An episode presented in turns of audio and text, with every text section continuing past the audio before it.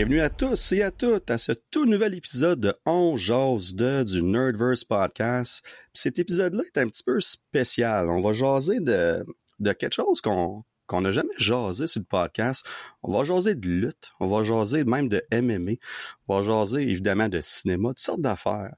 Mais qu'est-ce qui est encore plus spécial, c'est qu'évidemment, je jase jamais tout seul, c'est plate jaser tout seul. Et j'ai un invité, première fois sur le podcast, vraiment excité. Écoute, euh, ben, sans plus tarder, Gabriel Vienno, Gabriel Savage Vienno, j'aurais dire, bienvenue sur le podcast. Hey, merci beaucoup de m'accueillir. c'est super de, de t'avoir depuis le temps qu'on en parle, puis tout ça, puis finalement, ça fonctionne. Il a fallu que je perde ma voix pour retarder ça depuis quasiment deux semaines, mais on est là, puis on va jaser toutes sortes de choses. Puis évidemment, on parle ici de lutte, mais on va parler, avant de se rendre à la lutte, mon gars, euh, parlons un peu de, ton background, d'où d'où tu viens, parce que je sais, pour moi, j'ai écouté tous les épisodes, je t'ai découvert à travers le Brain Jazette podcast, donc j'en sais déjà quand même pas mal de ce que tu as dit sur ces, ces shows-là, mais pour les, auditeurs et tout ça qui ont aucune idée, c'est qui Gabriel Vienno, donc c'est qui Gabriel Vienno? Ben moi, je suis originaire de Pointe-Mouche, dans la péninsule acadienne, au Nouveau-Brunswick. Euh, présentement, j'habite à Port-la-France. Moi, je suis un petit jeune, t'as tout le temps rêvé justement d'être dans la lutte, mais pas chez nous, il n'y avait pas cette option-là. Moi, j'ai commencé dans les arts martiaux quand j'étais tout petit. J'ai commencé à 6 ans et demi, quasiment 7 ans. Puis, tu sais, j'ai 29, puis j'en fais encore. j'ai fait ça toute ma vie. J'ai jamais joué au hockey, j'ai jamais joué au baseball. Tu je faisais ça à l'école, mais j'ai jamais rien fait d'autre que des arts martiaux, puis là, la lutte c'est, c'est... Fait que t'as même pas 30 ans. Et là, là, je me sens vieux. Je vais avoir 30 ans au mois d'octobre. wow, incroyable. Puis t'as déjà tout ce bagage d'expérience. Moi, ça me, ça me, je trouve ça fascinant, mais Mais là, quand t'as commencé à m'aimer, t'avais, t'avais quoi, 18, 19 ans ou même un peu plus jeune que ça, je pense? MMA, j'ai commencé à m'entraîner tranquillement là-dedans, je te dirais à l'entour de 17 ans. Mes premières expériences dans un gym de MMA, euh, je montais à Kedgewick à tous les fins de semaine. Ben, pas tous les fins de semaine, mais plusieurs fins de semaine, je te dirais. Euh, je prenais off de mon travail, je venais juste avoir ma licence. J'embarquais dans mon char, je m'en allais faire un 4-5 heures de route. J'allais trainer. Je dormais dans le gym dans un sleeping bag. Je traînais le lendemain, puis je m'en venais de nouveau dans la péninsule pour travailler. Tu sais, je travaillais comme pompiste dans un dashboard dans ce temps-là. Fait que euh, je prenais quasiment toute ma paix juste pour aller m'entraîner une poupelle d'heures, dormir là, puis revenir. Fait c'est, c'est là que, l'amour pour le MMA a commencé. Mais j'ai tout le temps watché la UFC. J'ai trois ceintures noires dans trois morceaux différents. Fait j'ai tout le temps trippé là-dessus. Puis là, euh, dans ce cas-là, comme tu as fait ça depuis ce temps-là, comme tu dis, ça fait une dizaine d'années même si tu fais de la lutte en ce moment, tu fais encore du MMA, puis tout le kit. Puis, euh, dans le fond, c'est ta transition vers la lutte, comment ça s'est fait? Puis, parce que tu as parlé tantôt, c'était ta passion depuis que tu es tout jeune, c'est la lutte vraiment que, que, tu, que, que tu rêvais de faire ou que tu avais une passion pour. Mais comme tu disais, c'était très difficile dans ton, ton petit coin de pays puis tout ça. Mais l'ouverture de, d'aller vers ce domaine-là, que ça s'est arrivé comment? Je te dirais que ça fait ça s'est passé d'une drôle de façon. ça faisait plusieurs années que j'y pensais. Que je pensais, hey, foutu ben, je fais la move. Mais moi, dans ce temps-là, Gabriel Viano à et Gabriel Viano, six ans passés, c'est pas le même gars. Six ans passés, j'avais peur de tout ce que les autres auraient dit. J'avais peur, ok, oh, le monde va dire, tu lâches la MMA, t'es du vrai full contact, pour y aller dans quelque chose qui est plus euh, prédéterminé ou c'est plus stagé, on s'entend, c'est plus comme du théâtre, dans le fond, du théâtre athlétique. J'avais peur de ça que les autres allaient dire, puis je me, je, m'arrêtais là-dessus. Mais là, un coup, j'ai tourné cette page-là de ma vie, j'ai commencé une nouvelle relation avec ma conjointe que j'ai tout de suite, puis tout le kit, j'ai travaillé sur moi beaucoup, ça m'a aidé à travailler sur moi aussi, je peux, je vais lui donner ça qui en vient, mais un coup, j'ai pu dépasser cette partie-là de moi, puis me dire comme, dans ce que les autres pensent, oh, je pas, c'est moi, euh, si j'ai-tu envie de faire ça, je rêve de ça depuis que je suis tout petit. Je me rappelle, je watchais euh, Monday Night Raw le soir, euh, tout petit, un petit jeune, petit enfant. Je tenais mes parents pour me laisser veiller le plus tard que je pouvais juste pour watcher ça. J'allais sur mes aunt, watcher les WrestleMania et des pay-per-view avec mon père. J'allais voir les shows de lutte locales dans la péninsule acadienne, puis je me disais, une, journée, ça serait tripante, ça serait moi qui ferais ça. tu sais, comme, comme n'importe quel autre petit jeune, je faisais de la lutte dans la trampoline, puis je rêve, je me faisais des fausses entrées, des fausses ceintures en temps puis des affaires de même, tu sais, je me disais, une journée, ça serait moi. Mais le fait que je m'arrêtais beaucoup sur ça que les autres pensaient, mais c'est ça qui m'a qui pris toutes ces années-là à le faire. Puis aussi, comme tu as mentionné, ben, par ici, dans la péninsule acadienne, il n'y a pas d'école de lutte. sais, il a fallu que je me rends en Nouvelle-Écosse, euh, autre, t'es l'autre province à côté, t'es six heures de drive à peu près chez nous. Il a fallu que je fasse ça toutes les fins de semaine, le samedi puis le dimanche, pendant quatre mois de temps, que j'avais pris off de mon travail à mes frais pour faire ça. Dans l'été, trainer comme, un malade, faire toute cette route-là, puis j'ai réussi, j'ai passé à travers. Mais la, journée, ça m'a cliqué dans la tête, c'est, je te dis, c'est à peu près un an et demi passé que j'ai été invité pour être un invité spécial à un galop de lutte dans la péninsule, la la France, pour la CAW. Il m'a demandé juste d'aller pour faire, juste une apparence, juste pour faire un petit speech ou quelque chose de même. Puis j'ai dit, tant qu'à faire un speech, j'aimerais ça avoir un, un spot dans le show, tu sais, comme, faire plus que ça. J'ai eu un spot dans le main event, que je pognais contre Chris Lewis, j'ai eu un match dans, puis c'est de même qu'on a commencé même notre rivalité dans ce temps-là. Puis tabarouette, j'ai pogné le dos à ça juste à faire ça. J'ai pogné la piqûre, comme t'en dit, puis j'ai vu que j'avais du support du monde pareil, même si je me je plus de tout ce que les autres pensaient euh, que j'aurais fait ça. Euh, le monde a venu m'encourager, puis dirais j'ai pogné vraiment la de la lutte. Puis une journée, ben, j'ai juste regardé ma blonde, j'ai dit, moi, euh, cet été, je prends off quatre mois. Puis euh, je m'en vais en Nouvelle-Écosse me faire trainer pour devenir lutteur professionnel. Au début, on m'a regardé, elle a fait comme, ben, c'est-tu vraiment ça que tu veux faire, là? là, j'ai dit, oui, je le fais. Puis je l'ai fait. Ça a été tough parce que dans ce temps-là, mon père est décédé pendant que je faisais mon training en Nouvelle-Écosse puis tout, dans, dans les derniers mois. Il est décédé en octobre, j'ai fini au mois de novembre. Mais euh, j'ai resté accroché à ce rêve-là pareil, puis j'ai réussi. Puis là, je suis rendu là. puis dans le fond, probablement, ce que tu étais en train justement de faire ça, de finir ton, ton cours à cette école-là, puis avec des épreuves difficiles, veux, veux pas comme perdre un être proche, plus particulièrement un parent, si on veut, ben veux pas, ça doit être quelque chose de genre qui nous tient à aller, dire ben regarde, on, va continuer, on va pousser, surtout quand c'est ton rêve d'enfance de faire ça, puis puis ça, je te, je te lève mon chapeau d'avoir poussé parce que n'importe qui, puis je pense, y compris moi, aurait pu faire comme garde, c'est un signe où faut que j'aille prendre, faut que je m'en aide ici, puis on, on, reviendra un moment donné. Puis toi, t'as poussé malgré tout. Puis tu as mis le doigt dessus tantôt, tu as mentionné quoi? Ben, il y a deux choses. Premièrement, tu parlais de ta, ta conjointe. Je sais pas si vous êtes marié ou juste c'est juste ta, blonde. Non, on n'est pas encore marié, non. Bon, mais c'est ça. Ben, d'avoir son support continu à travers ces, ces nombreux projets-là, mais quelque chose du genre aussi, comme c'est pas tout le monde qui regarderait son, son partner puis disait vraiment, tu, tu, veux faire ça? OK. Tu, tu l'as mm-hmm. super bien dit. Il y a tellement un, un, aurore autour de la lutte qui est, qui est, je vais dire qu'il est mal vu, mais qui est mal compris. Puis le mot que tu as dit tantôt qui m'a frappé, puis pourquoi, c'est qu'en fin de semaine, on était un chalet, puis on parlait justement, il y avait un, on en reparlera tantôt, mais il y avait un pay-per-view euh, Money in the Bank de la WWE, puis euh, moi puis un de mes chums, on écoutait ça tard quand tout le monde était couché parce que ça intéressait personne d'autre.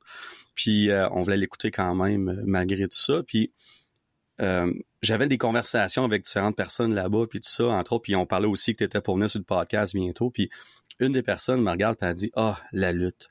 Moi, j'haïs ça. C'est tellement fake. » Puis je dis pas ça, je, dis pas ça dégradant rien. C'était vraiment la, façon que ça a été dit. Puis, puis moi, quand ton premier argument de pas aimer la lutte, c'est que tu me dis que c'est fake, ben en partant, ça me dit que tu comprends pas nécessairement c'est quoi la lutte, puis tu as le droit. Tu as le droit de pas aimer ça. C'est bien correct. Mais tu as dit le mot théâtre athlétique. C'est mot pour mot ce que j'ai utilisé comme mot pour décrire ah ça. J'ai essayé d'expliquer c'était quoi, de dire ça va au-delà du match, il y a une histoire autour. C'est comme un. Là, j'avais comme un soap opera, puis je suis comme non, c'est.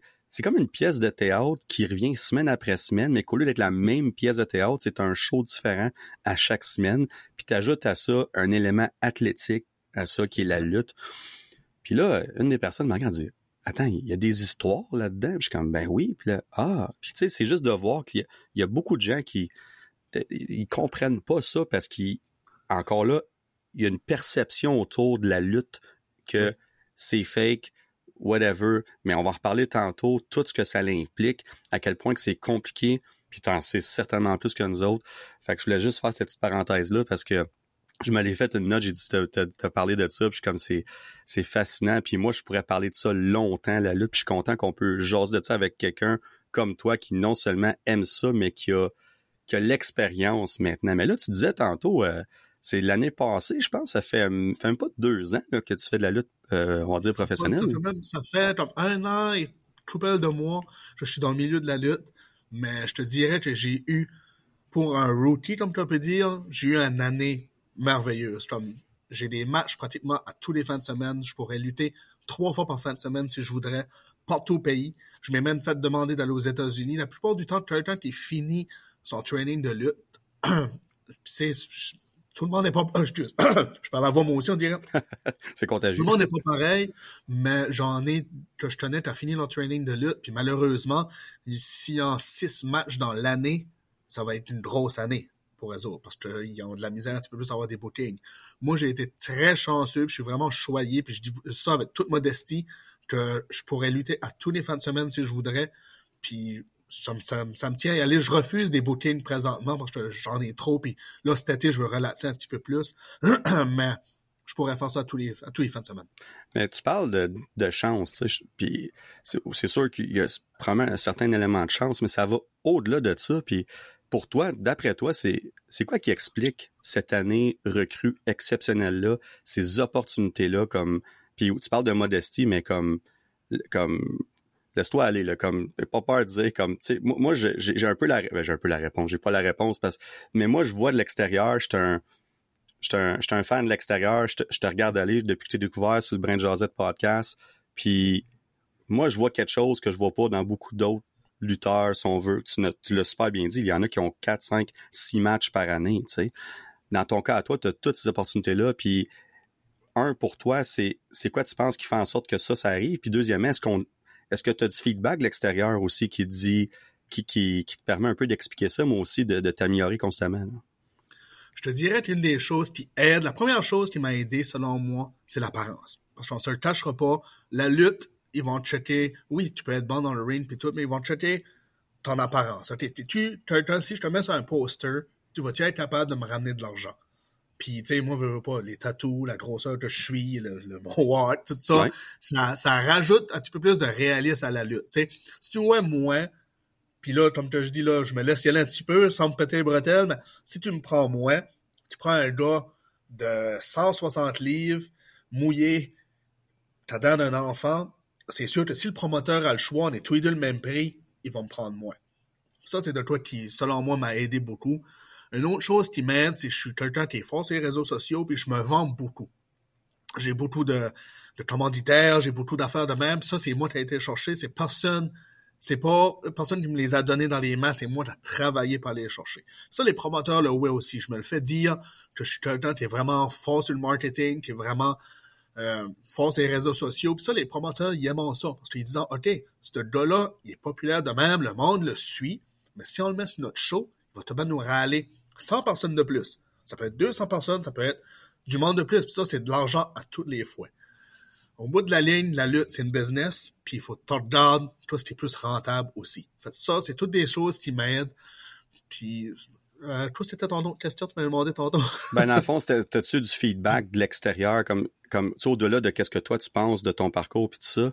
Est-ce que de l'extérieur, on, on, on, te regarde et on dit, hey, euh, c'est comme, comme tu as dit, mettons, ton, ton physique, ça, ton apparence, comme, hey, comme, sérieux, c'est ça coche, ajoute ça ou whatever, ou ben, reste comme ça, ou comme, c'est quoi le, le, le comme je, comment je pourrais dire ça, le, la conversation, si on veut, autour de toi, parce que je veux pas, t'en fais tellement de shows, puis on va parler tantôt de l'Académie avec Jacques Rougeau, tu rencontres d'autres gens là, mais dans tes shows actuels, ton parcours actuel, comme ta perception de toi, mais de l'extérieur, est-ce que est-ce que c'est similaire? À ce que tu vois de toi-même, si on veut?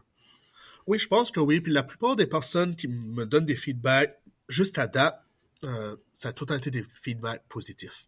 Euh, tout était bon, c'est sûr, j'ai tout le temps face à, j'ai tout le temps chance à l'amélioration, je tombe juste, mais euh, tous les feedbacks, surtout au niveau de mon physique, au niveau de mon apparence, parce que je m'ai fait faire mon linge de lutte. Moi, là, j'ai pris ça au sérieux. Je m'ai engagé une femme en Europe qui fait du linge de lutte pour Chris Jericho, pour, euh, t'as fait le linge à ah Bray Wyatt de WWE. J'ai engagé quelqu'un, ça touche. Ça m'a coûté très cher, mais mon linge me sort de l'ordinaire. Ça paraît. hier, euh, on est quoi aujourd'hui? Jeudi. Mardi, j'ai lutté à Petit Rocher. Puis quand j'étais dans le bad, dans, euh, dans locker room, il y avait des lutteurs qui m'entendaient puis disaient OK, non, toi, ton look te sort de l'ordinaire. Ça me mettait dans une case à bord. Fait c'est tout le temps des feedbacks de même que j'ai. Euh, au niveau, ben, comme je disais, au niveau euh, marketing, ça, c'est sûr que Jacques m'a donné des, des bons compliments là-dessus. J'étais vraiment quelqu'un de qui, qui, utilisait beaucoup de marketing. Euh, j'ai lutté avec des gars d'expérience qui m'a dit que j'apprenais vraiment bien, que j'écoutais bien dans le ring, que je suivais comme il faut. Puis en fin de semaine, euh, deux jours passés, il y a un gars qui m'a dit, un gars, ça fait 28 ans qu'il lutte, il m'a regardé puis il a dit, toi, il dit, t'as une présence. Il dit, tu marches puis ça paraît pas que t'as juste ben 20 matchs de fait, là, juste à date dans ta carrière. Il dit, tu marches puis t'as l'air d'un gars qui n'a pas fait pendant des années. Il dit, parce que t'as l'air sûr de toi puis t'as l'air à savoir où tu t'en vas. Fait que ça, c'est les feedbacks que j'ai la plupart du temps. C'est, vraiment fascinant ce que tu dis parce que on, les deux, on, regarde la lutte beaucoup, évidemment. Toi, tu, la vis puis tout ça on parle de t'as beau être le meilleur lutteur au monde, le plus spectaculaire, le plus athlétique, si t'as pas le reste du package deal, tu vas bloquer quelque part, tu vas bloquer là. Ça peut t'emmener jusqu'à un certain niveau, mais à un moment donné, tu vas plafonner. Puis t'as as pas mal tout dit ce que je pensais de l'extérieur à, te regarder aller, puis c'est justement ça. Moi, je montrais, exemple, quand j'ai su que tu venais sur le show, j'ai montré ta photo, une coupe de mes chums, je disais, bon, ça va être lui, euh, Gab Vienno, qui va être sur le show, tout le kit, puis leur réaction, c'était tout comme Oh wow, ouais, il y a vraiment de l'air comme non seulement d'un lutteur, mais il y a de l'air menaçant, là, tu sais. Puis, je te regardais aller dans tes matchs, j'écoutais quelques-uns de tes matchs en ligne, puis c'est là que tu vois que t'as pas comme un, pour un gars qui a 20 matchs d'expérience, c'est excuse, mais c'est crissement solide ce que tu nous donnes comme produit. Puis ça, j'en ai vu très peu. Là. Je parle juste de ce que j'ai vu en ligne, puis je suis sûr que live en personne, c'est encore différent, puis j'ose croire qu'un jour, j'aurai la chance de te voir en personne. Mais au-delà de ça, tu regardes d'autres lutteurs dans, qui, ont, qui ont ce total package-là, puis on, parlait de théâtre tantôt, c'est de compter une histoire dans le ring. Puis, puis ça, moi, je pense que quand je regarde Gab Savage, ben, je vois quelqu'un qui peut nous conter toute une histoire dans le ring. Puis ça, mm-hmm comme tu me parles du monde qui, dit ces feedbacks-là, puis moi qui est pas dans le domaine, je pense la même chose. Fait que quelque part, c'est c'est vraiment quelque chose. Puis là, ça, ça nous fait cette transition-là vers Lutte Académie, parce que, comme tu as dit, tu as une vingtaine de matchs d'expérience, tu as à peine même pas deux ans. Et là, mm-hmm. soudainement, l'opportunité Lutte Académie se présente. Puis avant qu'on aille exactement en détail c'est quoi, c'est ton chemin vers ça. comment que l'opportunité s'est présenter, puis comment tu as réussi à faire partie de la Lutte Académie? Ben, tu vois-tu, Lutte Académie, c'est un projet, ça fait juste deux ans que c'est starté. Ça a commencé l'année passée. Euh, c'est Georges Rougeau qui a créé ça, puis tout. Puis ça a commencé, moi, que je voulais participer là-dedans. L'année passée, j'ai vu comment ça s'avait déroulé. J'ai vu les gagnants avaient gagné de l'argent. Ils avaient été euh, au Nightmare Factory, puis ils avaient lutté même pour la AEW, puis tout. J'ai fait, wow, ok, ça, c'est une opportunité, là. moi, j'avais Jacques toujours sur Facebook. J'avais ah, des Jacques sur Facebook, m'avait accepté. Puis à un moment donné, j'ai envoyé un message. J'ai dit, regarde, comment de temps que ça me prendrait, selon toi, d'années d'expérience de lutte pour appliquer pour Lutte Académie? Puis là, Jacques m'avait dit, ben, deux, trois ans comme il faut. Puis là, j'avais dit, OK, ben, dans moi, ça fait comme un an je suis dans la lutte. Fait que je vais attendre un petit peu. Il a dit, non, non, prends une chance, t'as rien à perdre. Envoie-moi une vidéo, 30 secondes de promo, 30 secondes d'action dans le ring. Puis si t'es pris, t'es pris. Si t'es pas pris, t'es pas pris. Moi, j'ai attendu, j'ai attendu, j'ai attendu, puis il restait une semaine envoyer des applications. Une semaine. Puis là, je, avant qu'il s'en allait à Atlanta pour faire la sélection avec QT Marshall. Là, je m'ai dit, Dan, euh, je le fais-tu ou je le fais pas? J'ai pris sur moi, puis je m'ai dit, toi, je j'en parle. Toi, je j'en parle. Le pire qui va arriver va me dire non. Ça sera une autre fois. J'ai fait, j'ai fait une promo de 30 secondes fait un montage vidéo de 30 secondes d'action. J'ai envoyé ça. Puis, quand il a été faire euh, la sélection des concurrents avec QT Marshall, j'ai fait la cote à travers, je pense, qu'il y avait proche de 100 applications partout à travers le pays. puis ils choisissaient 24 lutteurs masculins puis 10 lutteuses. Puis j'ai fait la cote des 24 lutteurs masculins. J'ai fait, oh shit, ok. là, c'est sérieux, je suis dedans. Oh, oui. Puis là, ben, après ça, ben, là, il y avait les quarts de finale.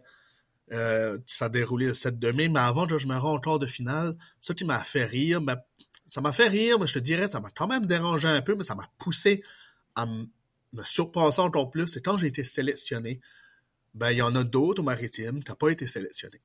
Puis ça fait beaucoup de jalousie. OK, le petit nouveau, puis Green, t'as même pas dans ce temps-là, si j'avais 15 matchs ou 12 matchs, c'était le maximum que j'avais tout dedans. Ah, euh, lui, il se fait prendre, mais un autre, ça, ça fait 8 ans qu'il lutte, 10 ans qu'il lutte, t'as tout, il se fait pas prendre. Puis là, je voyais des commentaires de même, il y avait beaucoup de jugement. Puis moi, selon les statistiques, j'avais zéro chance de un d'être pris, mais zéro chance aussi de même passer les quarts de finale que j'ai passé au mois de mai. Mais moi, j'ai pris ça comme du fuel, puis ça m'a aidé à vraiment me surpasser. Puis j'ai pris ça comme motivation. Au lieu de me laisser atteindre, ah, c'est vrai, je te bien pas assez bon, je te bien pas assez si, puis j'aurais pu abandonner. Mais ça m'a donné un bon coup de pied dans le cul en bon français, excuse-moi le langage. je m'ai euh, je m'ai surpassé, puis là, le 7 de mai passé, c'était les quarts de finale à Montréal. Mais là, tu parles d'expérience, de, jalousie, puis tout ça, mais dans ton cas à toi, puis je je pense, ben pas je pense, je suis convaincu que ça rentre en jeu. Ton background de mémé, ton background de training, puis tout ça, t'as as un background athlétique qui, date de plusieurs années déjà. Fait que, veux, veux pas, en, ajoutant ça au fait que tu es passionné de lutte, ça fait en sorte que, un, tu dois apprendre beaucoup plus rapidement que la moyenne. Puis deuxièmement, tu es capable de t'adapter plus rapidement aussi au, au, au niveau de la, de la lutte professionnelle, puis tout ça, parce que je prends un exemple dans, dans WWE, euh, Logan Paul, que ça fait 5-6 matchs qu'il fait. Le gars, c'est un athlète naturel. Puis il arrive là, puis il est capable de donner des matchs, non seulement qui font de l'allure, mais il est meilleur que plusieurs lutteurs sont ah sur le roster en ce moment. Puis tu parlais de jalousie tantôt, c'est sûr que dans ce locker room-là, il y a plein de monde qui doivent être jaloux d'un gars comme ça. Déjà qui n'est pas très apprécié euh, en général dans la vie de tous les jours. Euh, lui et son frère mais son background athlétique lui a permis de s'adapter rapidement à cette, euh, cet environnement-là, cette réalité-là. Puis, veut, veut pas, ça, ça, tant qu'à moi, ça s'applique un petit peu à toi aussi. Oui, je pense que oui. Parce que en parlant de Logan Paul, justement, moi aussi, la première fois que j'ai vu qu'il rentrait dans la WWE, j'ai fait bon.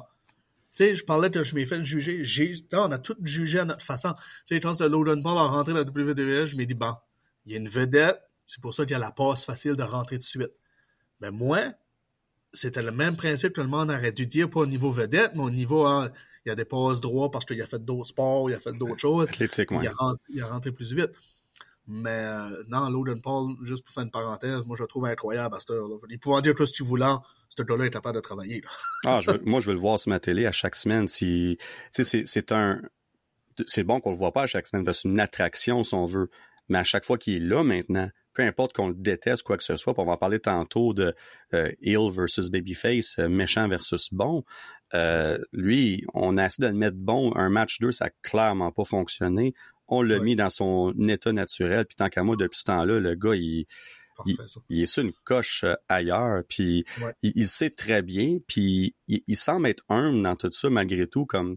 Puis je pense que c'est important aussi de respecter ton environnement autour de toi. Au-delà de dire ouais j'ai la capacité, je sais que je suis meilleur que certaines personnes ici, mais, mais je respecte mon environnement, puis je vais apprendre d'eux autres. Euh, je peux voir ça à travers lui aussi, puis à travers comment est-ce qu'on on le voit dans les, les matchs en tant que tel. Euh, mais là, tu parlais de tes corps de finale tantôt. Fait que là, euh, Jacques Rougeau t'encourage à le faire, tu le fais. Puis je pense que c'est un peu le, le pattern de ton, de ton parcours, si on veut, c'est tu, tu oses. Tu oses faire ci, tu oses faire ça. Puis on parlait de tes projets tantôt, il y a beaucoup d'autres choses que tu as oser faire comme c'est puis c'est quelque chose pour moi qui qui est tellement important puis c'est une chose qu'on va mettre l'emphase dessus sur le podcast comme dans la vie t'auras rien si t'essayes à rien. Puis tu vas tu vas te planter par bout c'est correct y a pas de problème t'es pas fait pour tout. Mais si t'essayes pas tu le sais pas. Puis euh, là t'as essayé ça euh, Jacques Rougeau t'a dit ça t'embarques là-dedans, tu es accepté, tu t'en vas, je pense, à Montréal, je me trompe pas. Montréal, euh, ouais. Pour les quarts de finale. Puis je pense que c'était le, le 7 mai. Corrige-moi si je me Oui, trompe. 7 de mai, good, Il y a eu deux quarts de finale, on avait le 7 de mai puis le 4 de juin, mais moi j'ai fait la première partie le 7 de mai. Le 7 de mai, parfait. Puis là, ben, tu l'as un peu dit tantôt, mais tu as gagné ton match de quart de finale. Fait que, eh, explique-nous comme, explique à- explique-nous si tu veux, comme ton, comment tu t'es senti, un, te rendre là, parce que veux, veux pas, ça disait être, peu importe comment confiant que t'es, ça disait être tout un stress, mais euh, nous expliquer ça, puis puis l'expérience du moment de vivre ce match-là. Fait que juste, overall, ton expérience, comment ça s'est passé? Je te dirais que la- au début, là, comme juste le fait que j'avais été accepté puis que je m'en allais au quart de finale, là, le stress a commencé à monter.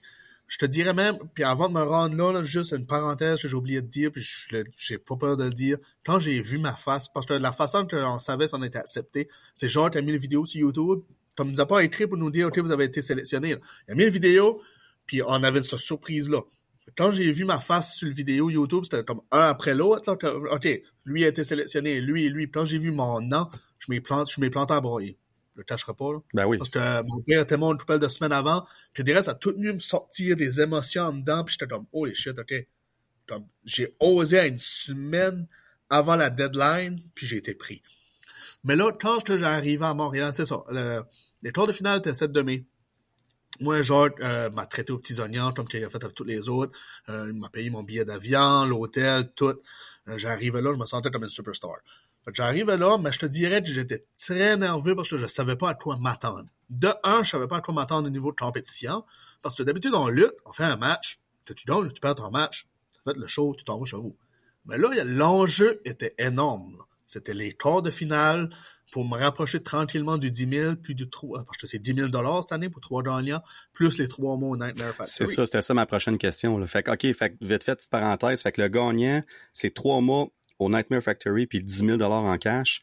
Puis, euh, excuse, on, on reviendra à l'expérience de seconde, mais juste pour euh, le Nightmare Factory, moi, je sais très bien c'est quoi, mais ça, c'est l'école de, de, de, de, lutte de Cody Rhodes. Oui, Cody Rhodes, QT Marshall, Billy Gunn est là comme coach aussi. Incroyable. Selon moi, c'est l'école de lutte présentement la plus prestigieuse en Amérique du Nord. Euh, tu sais, t'as, t'as Cody Rhodes, justement, qui vient de lutter devant 85 000 personnes à WrestleMania au main event. Oui. Euh, Il y a QT Marshall, qui est le, le vice-président des, qui s'occupe des talents pour la AEW. T'as Billy Gunn, qui est un Hall of Famer. Comme, tout, c'est incroyable. là. C'est ça, c'est une opportunité en or. C'est, c'est beau 10 000, ça va faire du bien. Mais Ah oui. comme le trois mois, là, c'est, incroyable. C'est ça que pour moi, le 10 000, c'est sûr, ça, ça aide. Mais c'est le, le 3 mois, c'est ça que, c'est ça qui m'attire le plus dans, dans ce, concours-là.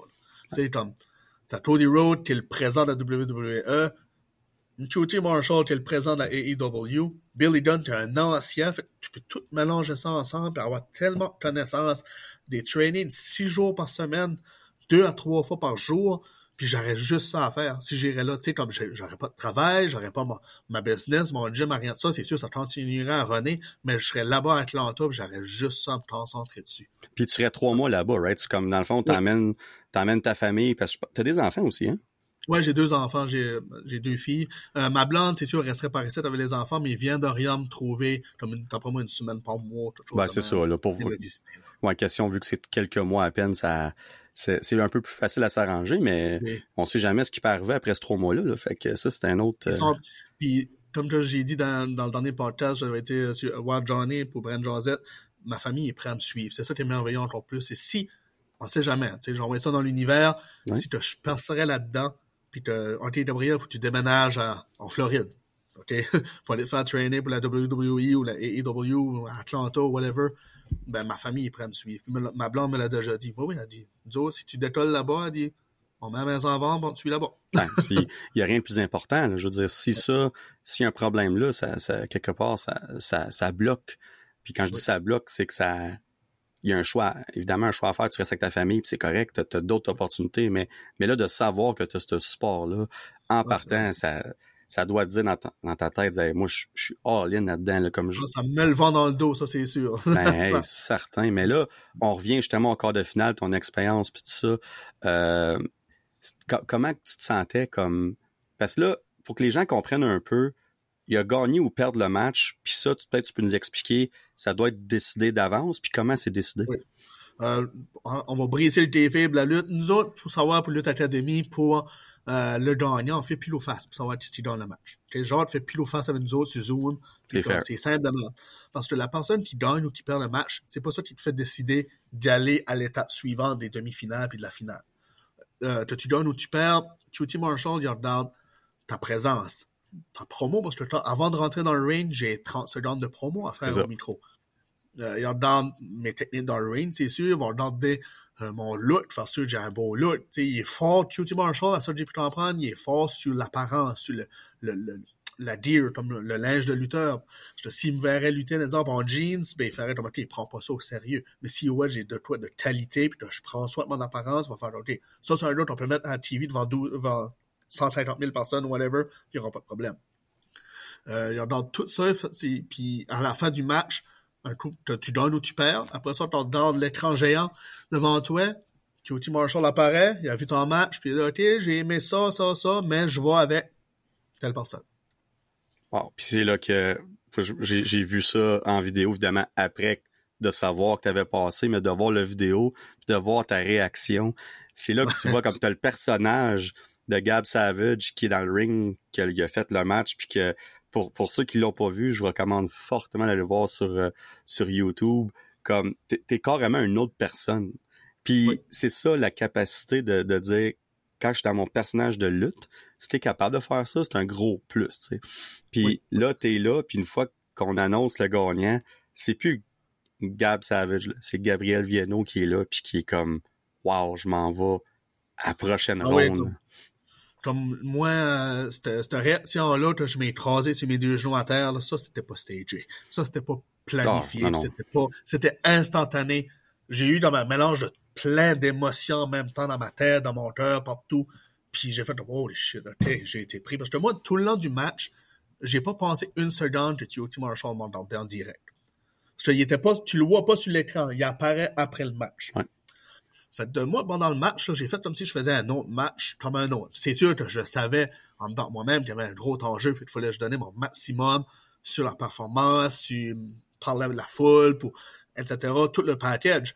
Mais j'avais oublié que je me faisais regarder par QT Marshall. Mais quand je l'ai vu apparaître sur l'écran, ça, ça se fait très rapidement. Là. Le match est fini. Si tu l'as vu, on se met dans le milieu, puis là, il a apparu, là, là je te dirais, le cœur a commencé à me débattre un tout petit peu vite. Là, j'étais, là, j'étais beaucoup plus stressé, mais quand il a nommé mon nom, ça a été euh, instantané. la, la, réaction était, était très réelle et très forte. Puis là, là, c'est fait le, le, tu gagnes le combat, ben, tu as gagné le combat et tu as gagné, évidemment, euh, tu as passé à la prochaine ronde. Là, les demi-finales, maintenant, on est rendu au, je me trompe pas, c'est le 20 août, en tout cas, je suis pas mal. Le 20 août, oui. Bon, mais parfait. Fait que là, tu te prépares, veux, veux pas, vers ça. Puis, ta préparation pour un match comme ça, autant que ce soit physique ou mental, on parle de quoi comme préparation? Euh, au niveau physique, c'est sûr que là, je m'entraîne beaucoup plus. Je m'engage aussi une nouvelle nutritionniste euh, professionnelle aux États-Unis. Euh, il y a s'occupe de mes plans de nutrition. J'ai changé mon programme d'entraînement aussi. Là, je m'apprête à le changer encore dans les prochaines semaines. On modifie des choses, on essaie des choses, on switch les affaires. Au niveau mental, euh, c'est au niveau d'aller chercher un petit peu d'expérience encore dans d'autres matchs de lutte. Essayer des choses. Excuse-moi. Essayer des choses. Puis ouais, ça qui marche avec la foule, ça qui marche pas, parce que mon prochain match, le 7 de mai, j'étais, dans un match 1 contre 1.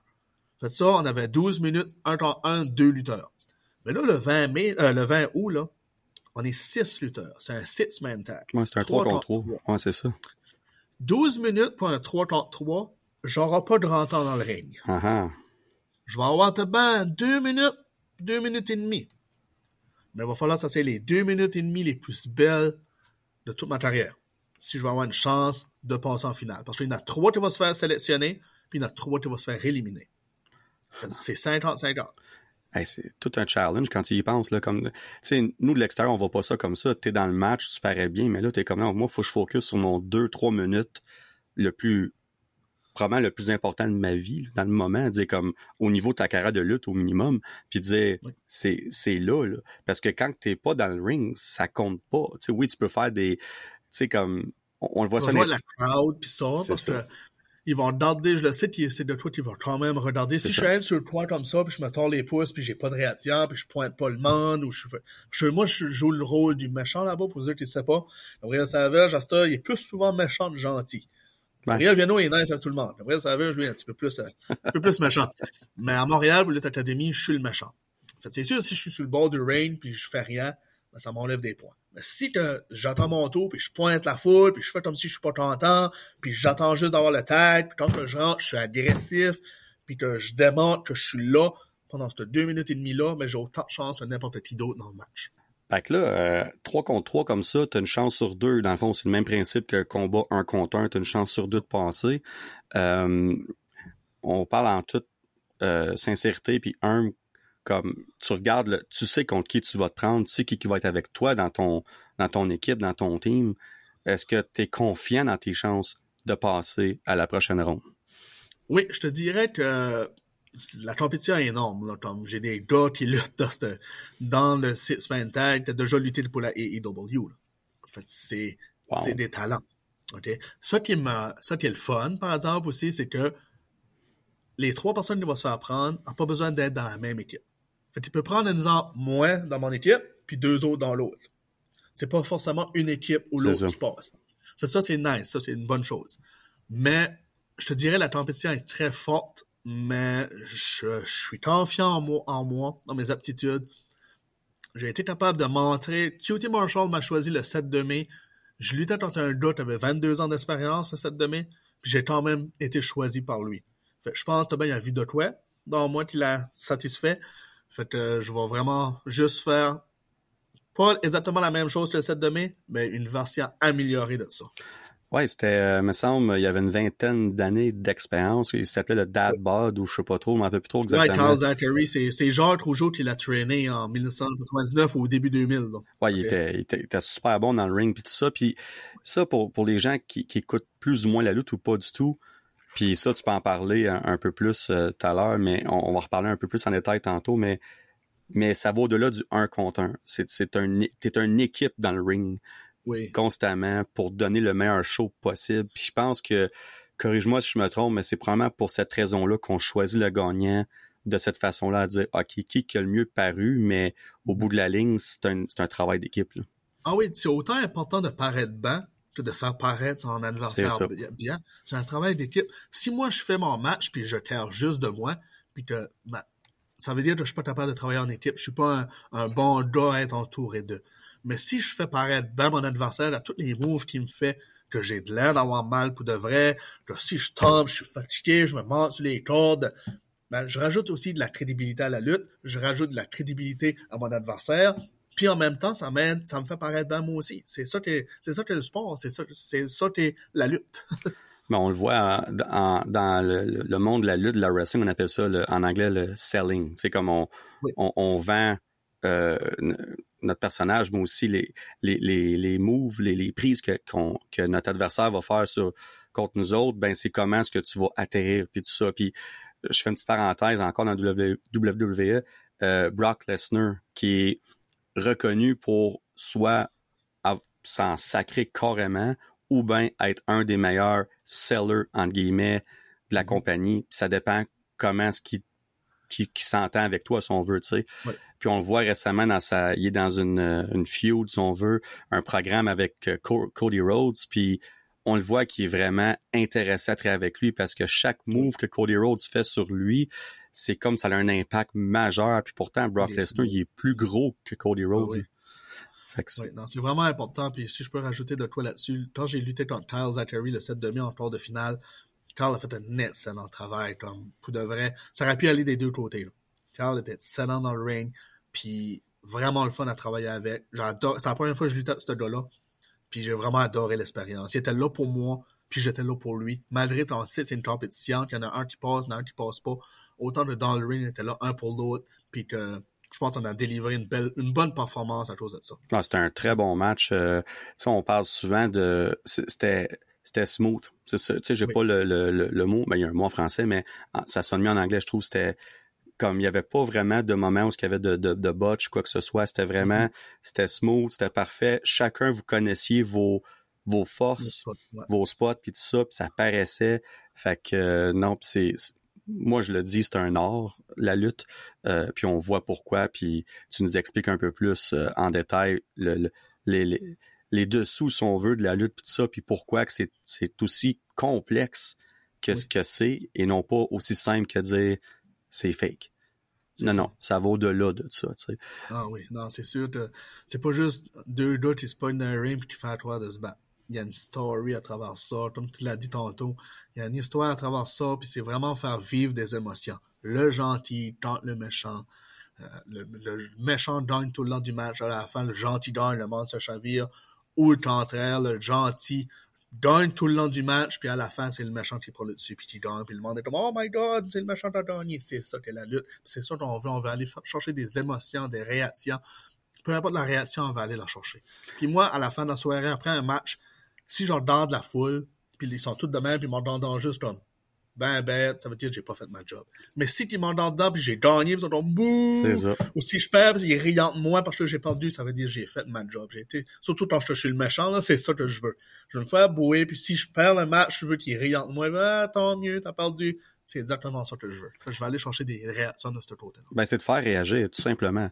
Comme euh, c'est le but. Méchant, tu veux que tu te fasses bouer le plus possible. Gentil, tu vas faire cheerer le plus possible. Puis je garde ma question pour tantôt, mais on va revenir là-dessus euh, dans pas long parce que j'ai quelque chose de plus que j'aimerais ça mentionner là-dessus. Mais là, on va là, si mettons, puis là, je veux pas te jinxer, je sais pas comment si tu crois au jinx ou pas, fait que je vais rien dire, mais mettons euh, que tu t'en vas en finale, après les demi-finales, c'est au mois de septembre. Le 17 septembre. Le 17 septembre. Puis là, évidemment, les détails sont vraiment pas sortis en cause la demi-finale n'est pas arrivée encore, donc on attend de, de voir la demi-finale, c'est ça? C'est ça, ça serait le 17 septembre au Club Soda à Montréal encore. OK, même place, oui.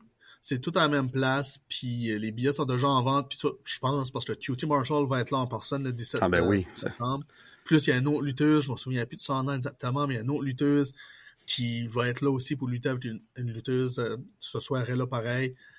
Puis, ouais, non, c'est à Montréal que ça va se passer le 17 septembre. Puis, non, je me, je pense pas que, je pense pas que je me jinx là-dedans. Il y en a beaucoup qui croient en moi aussi, puis je pense beaucoup à ça.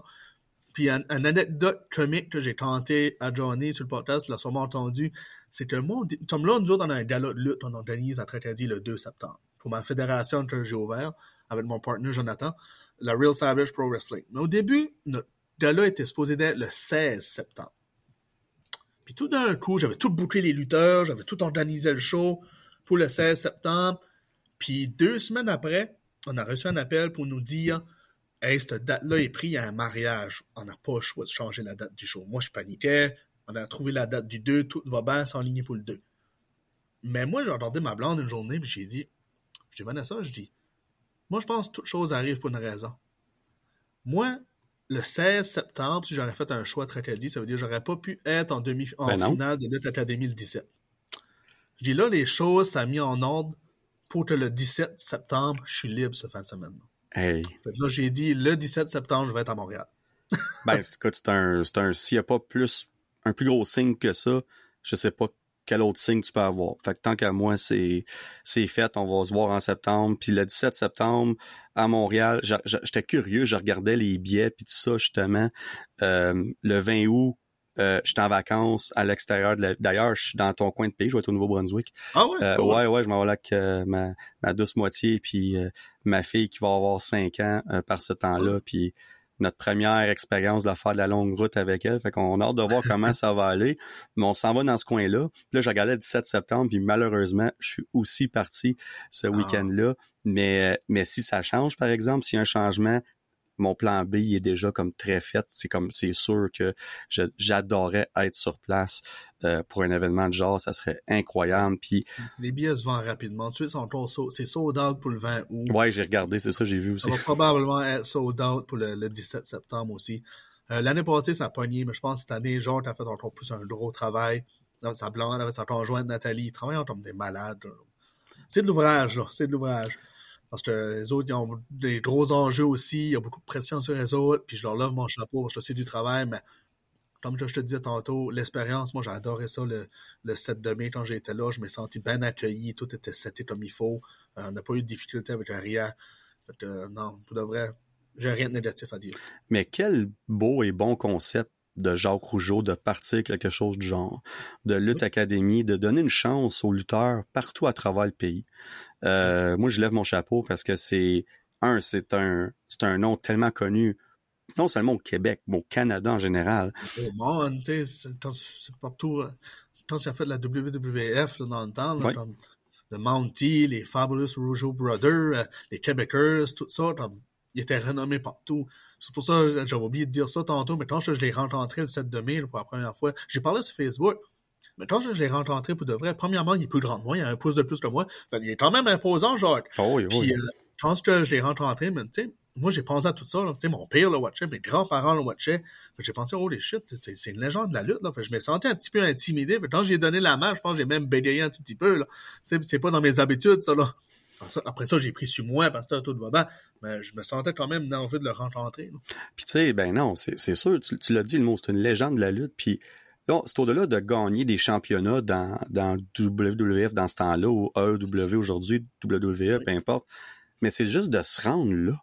Pour, Oui. pour quelqu'un qui fait de la lutte, si on parlait de, comme tu as commencé ou tu as commencé, euh, vous faites des shows devant euh, 50, 100, 200 personnes, que ce soit dans des sols d'église, dans des, dans, dans des complexes, ou peu importe.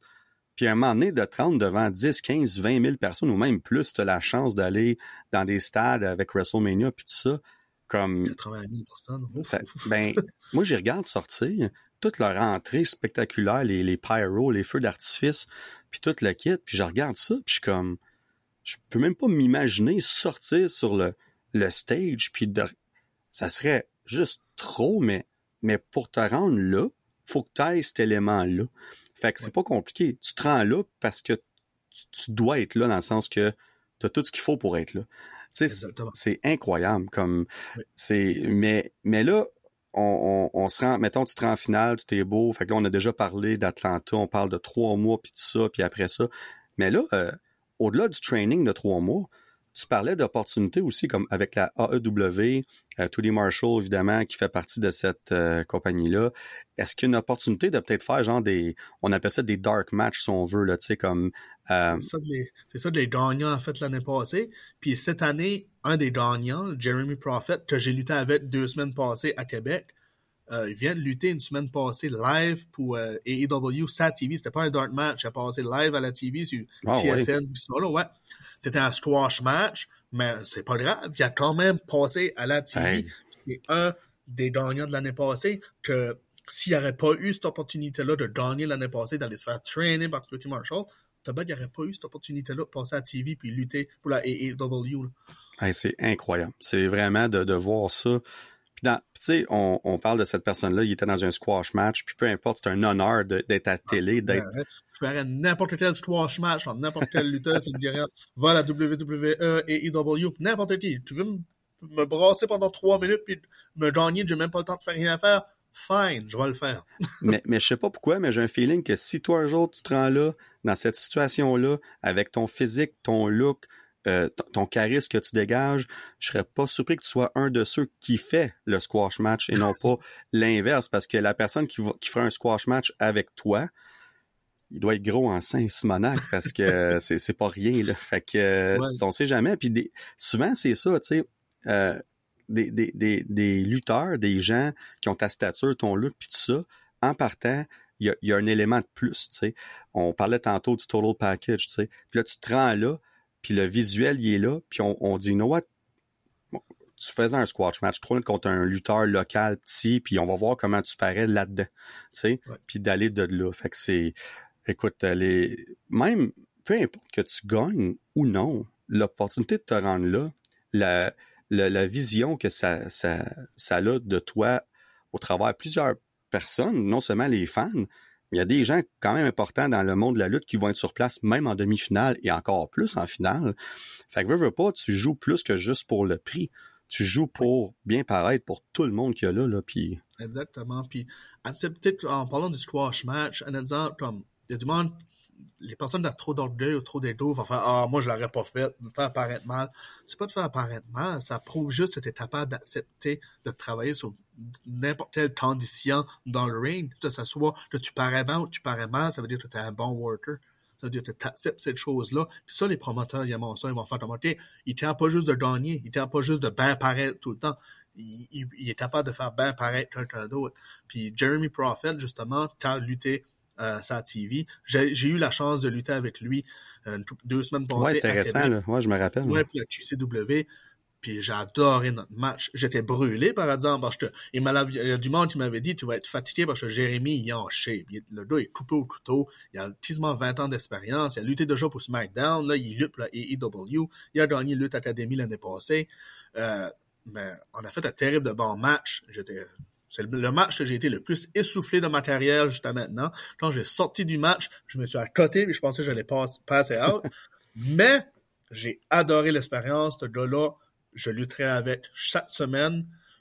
Il pourrait me mettre en shape encore plus.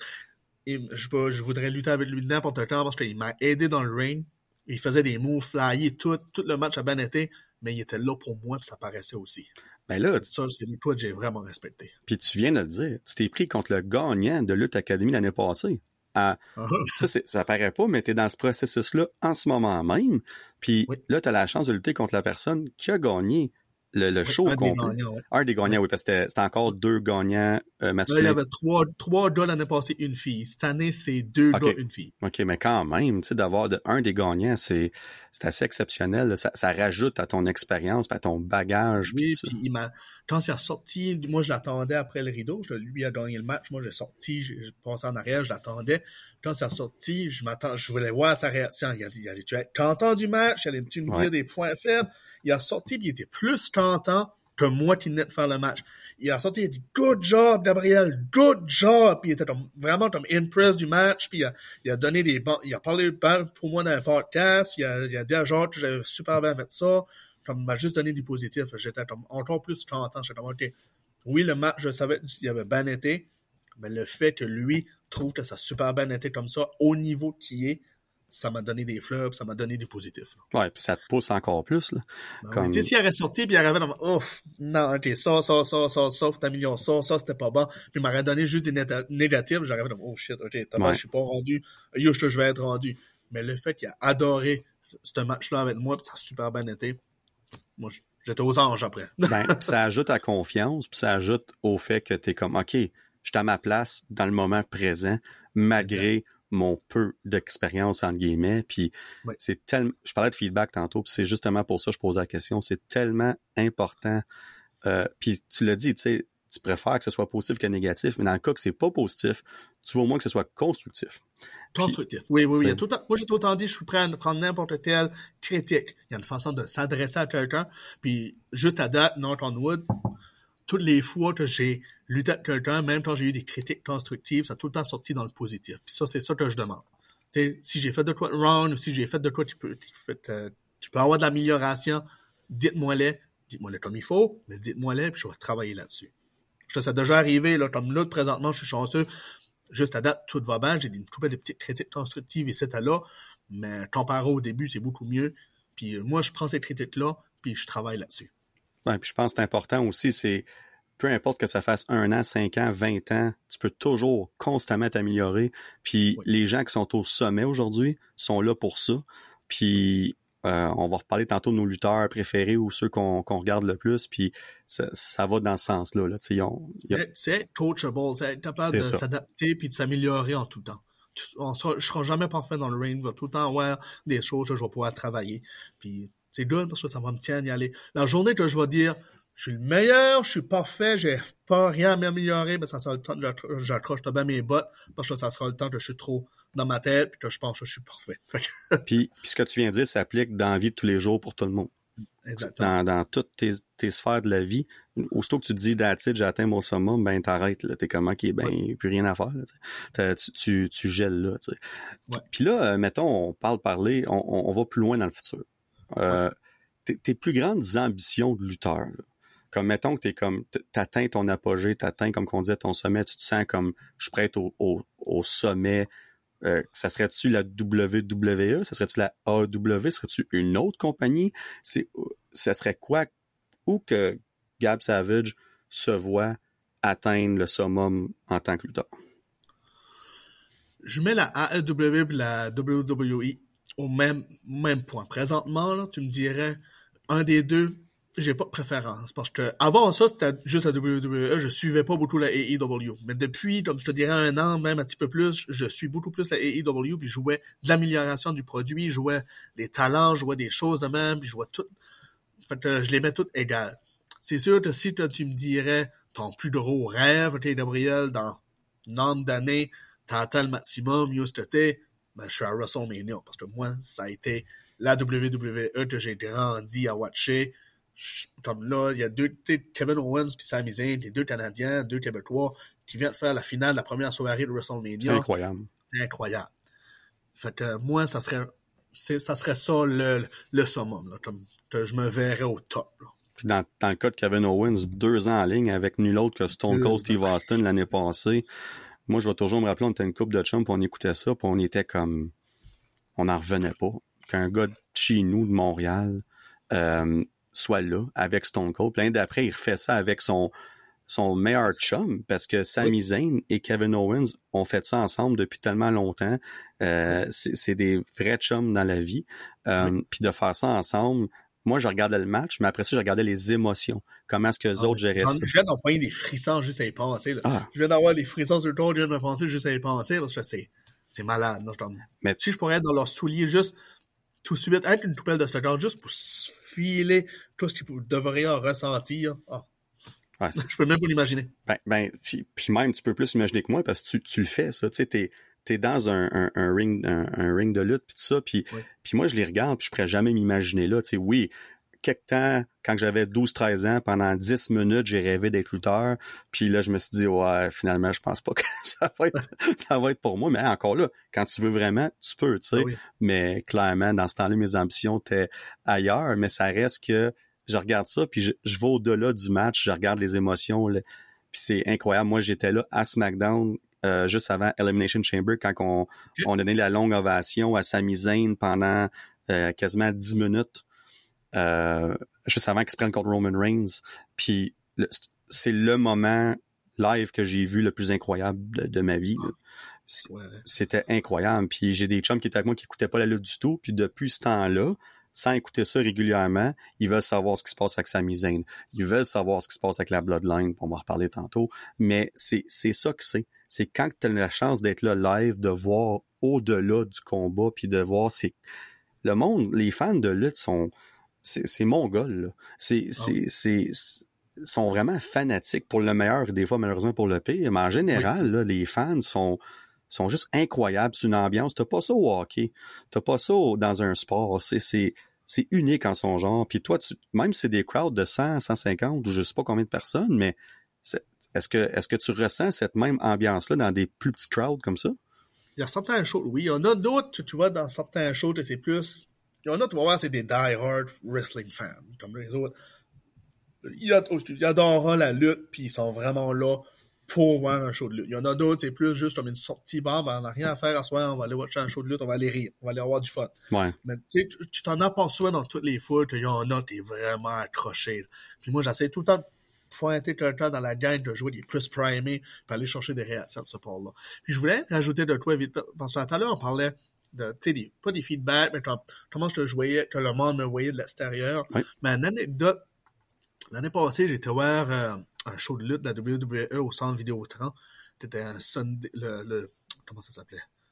C'était pas, c'était pas un live show, là, c'était un house show. Ben, house show, un house show, c'est ça exactement, ouais. Puis euh, moi, j'avais le VIP package, j'étais backstage, j'avais été voir les lutteurs, puis tout. Puis avant même, comme j'avais pas dit à personne que je m'enlignais pour être lutteur ou que j'étais lutteur, puis Billy Smith, lui qui s'occupe des VIP, des lutteurs, qui est backstage avec les lutteurs, tout, il arrivé à moi, puis il m'a point, il dit, il dit en anglais, dis-toi, il dit, t'es un lutteur. Ma blonde est avec moi, là, j'ai le gros sourire monté aux deux oreilles. Je dis, ouais, je suis dans la lutte, je m'entraîne, je m'apprête.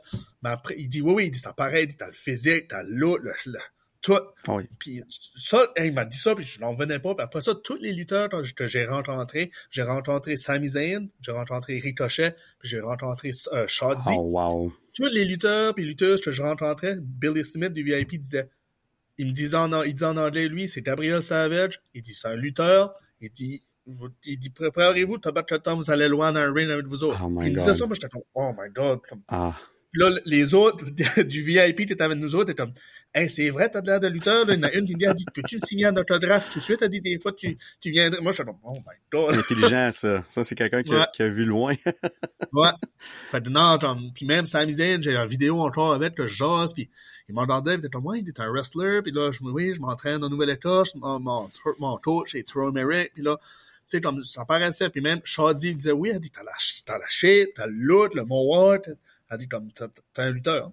J'étais comme, si eux autres me disent ça, puis Billy Smith, lui, il s'occupe des VIP, des lutteurs backstage, puis tout, si lui a vu ça, ben, tabarouette. Ben, C'est le fun, c'est flatteur. hein. C'était, vraiment.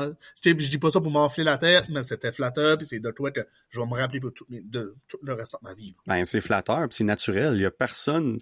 T'as pas dit à personne, ça. Ça venait d'eux. Puis tu sais, comme c'est, c'était, quand c'est naturel comme ça, quand c'est pas forcé. euh, écoute, il y a pas plus meilleur compliment que ça. Moi, j'aurais sorti de show là. Hey, oublie ça. Là, Hey, le- tu parles de tête enflée. Non, non, c'est, tu sors de là, puis t'es comme sur un nuage. J'étais comme Moi, wow. J'étais sur un nuage toute la soirée, j'en revenais pas, tu sais, puis il arrivait à moi random, ça, on attendait, puis je prenais des photos à côté du Rain, avec la ceinture, SmackDown, puis tout. Puis il arrivait à côté de moi, puis il m'a juste pointé, puis il était comme, You're a wrestler, right? Là, j'étais comme, Ouais?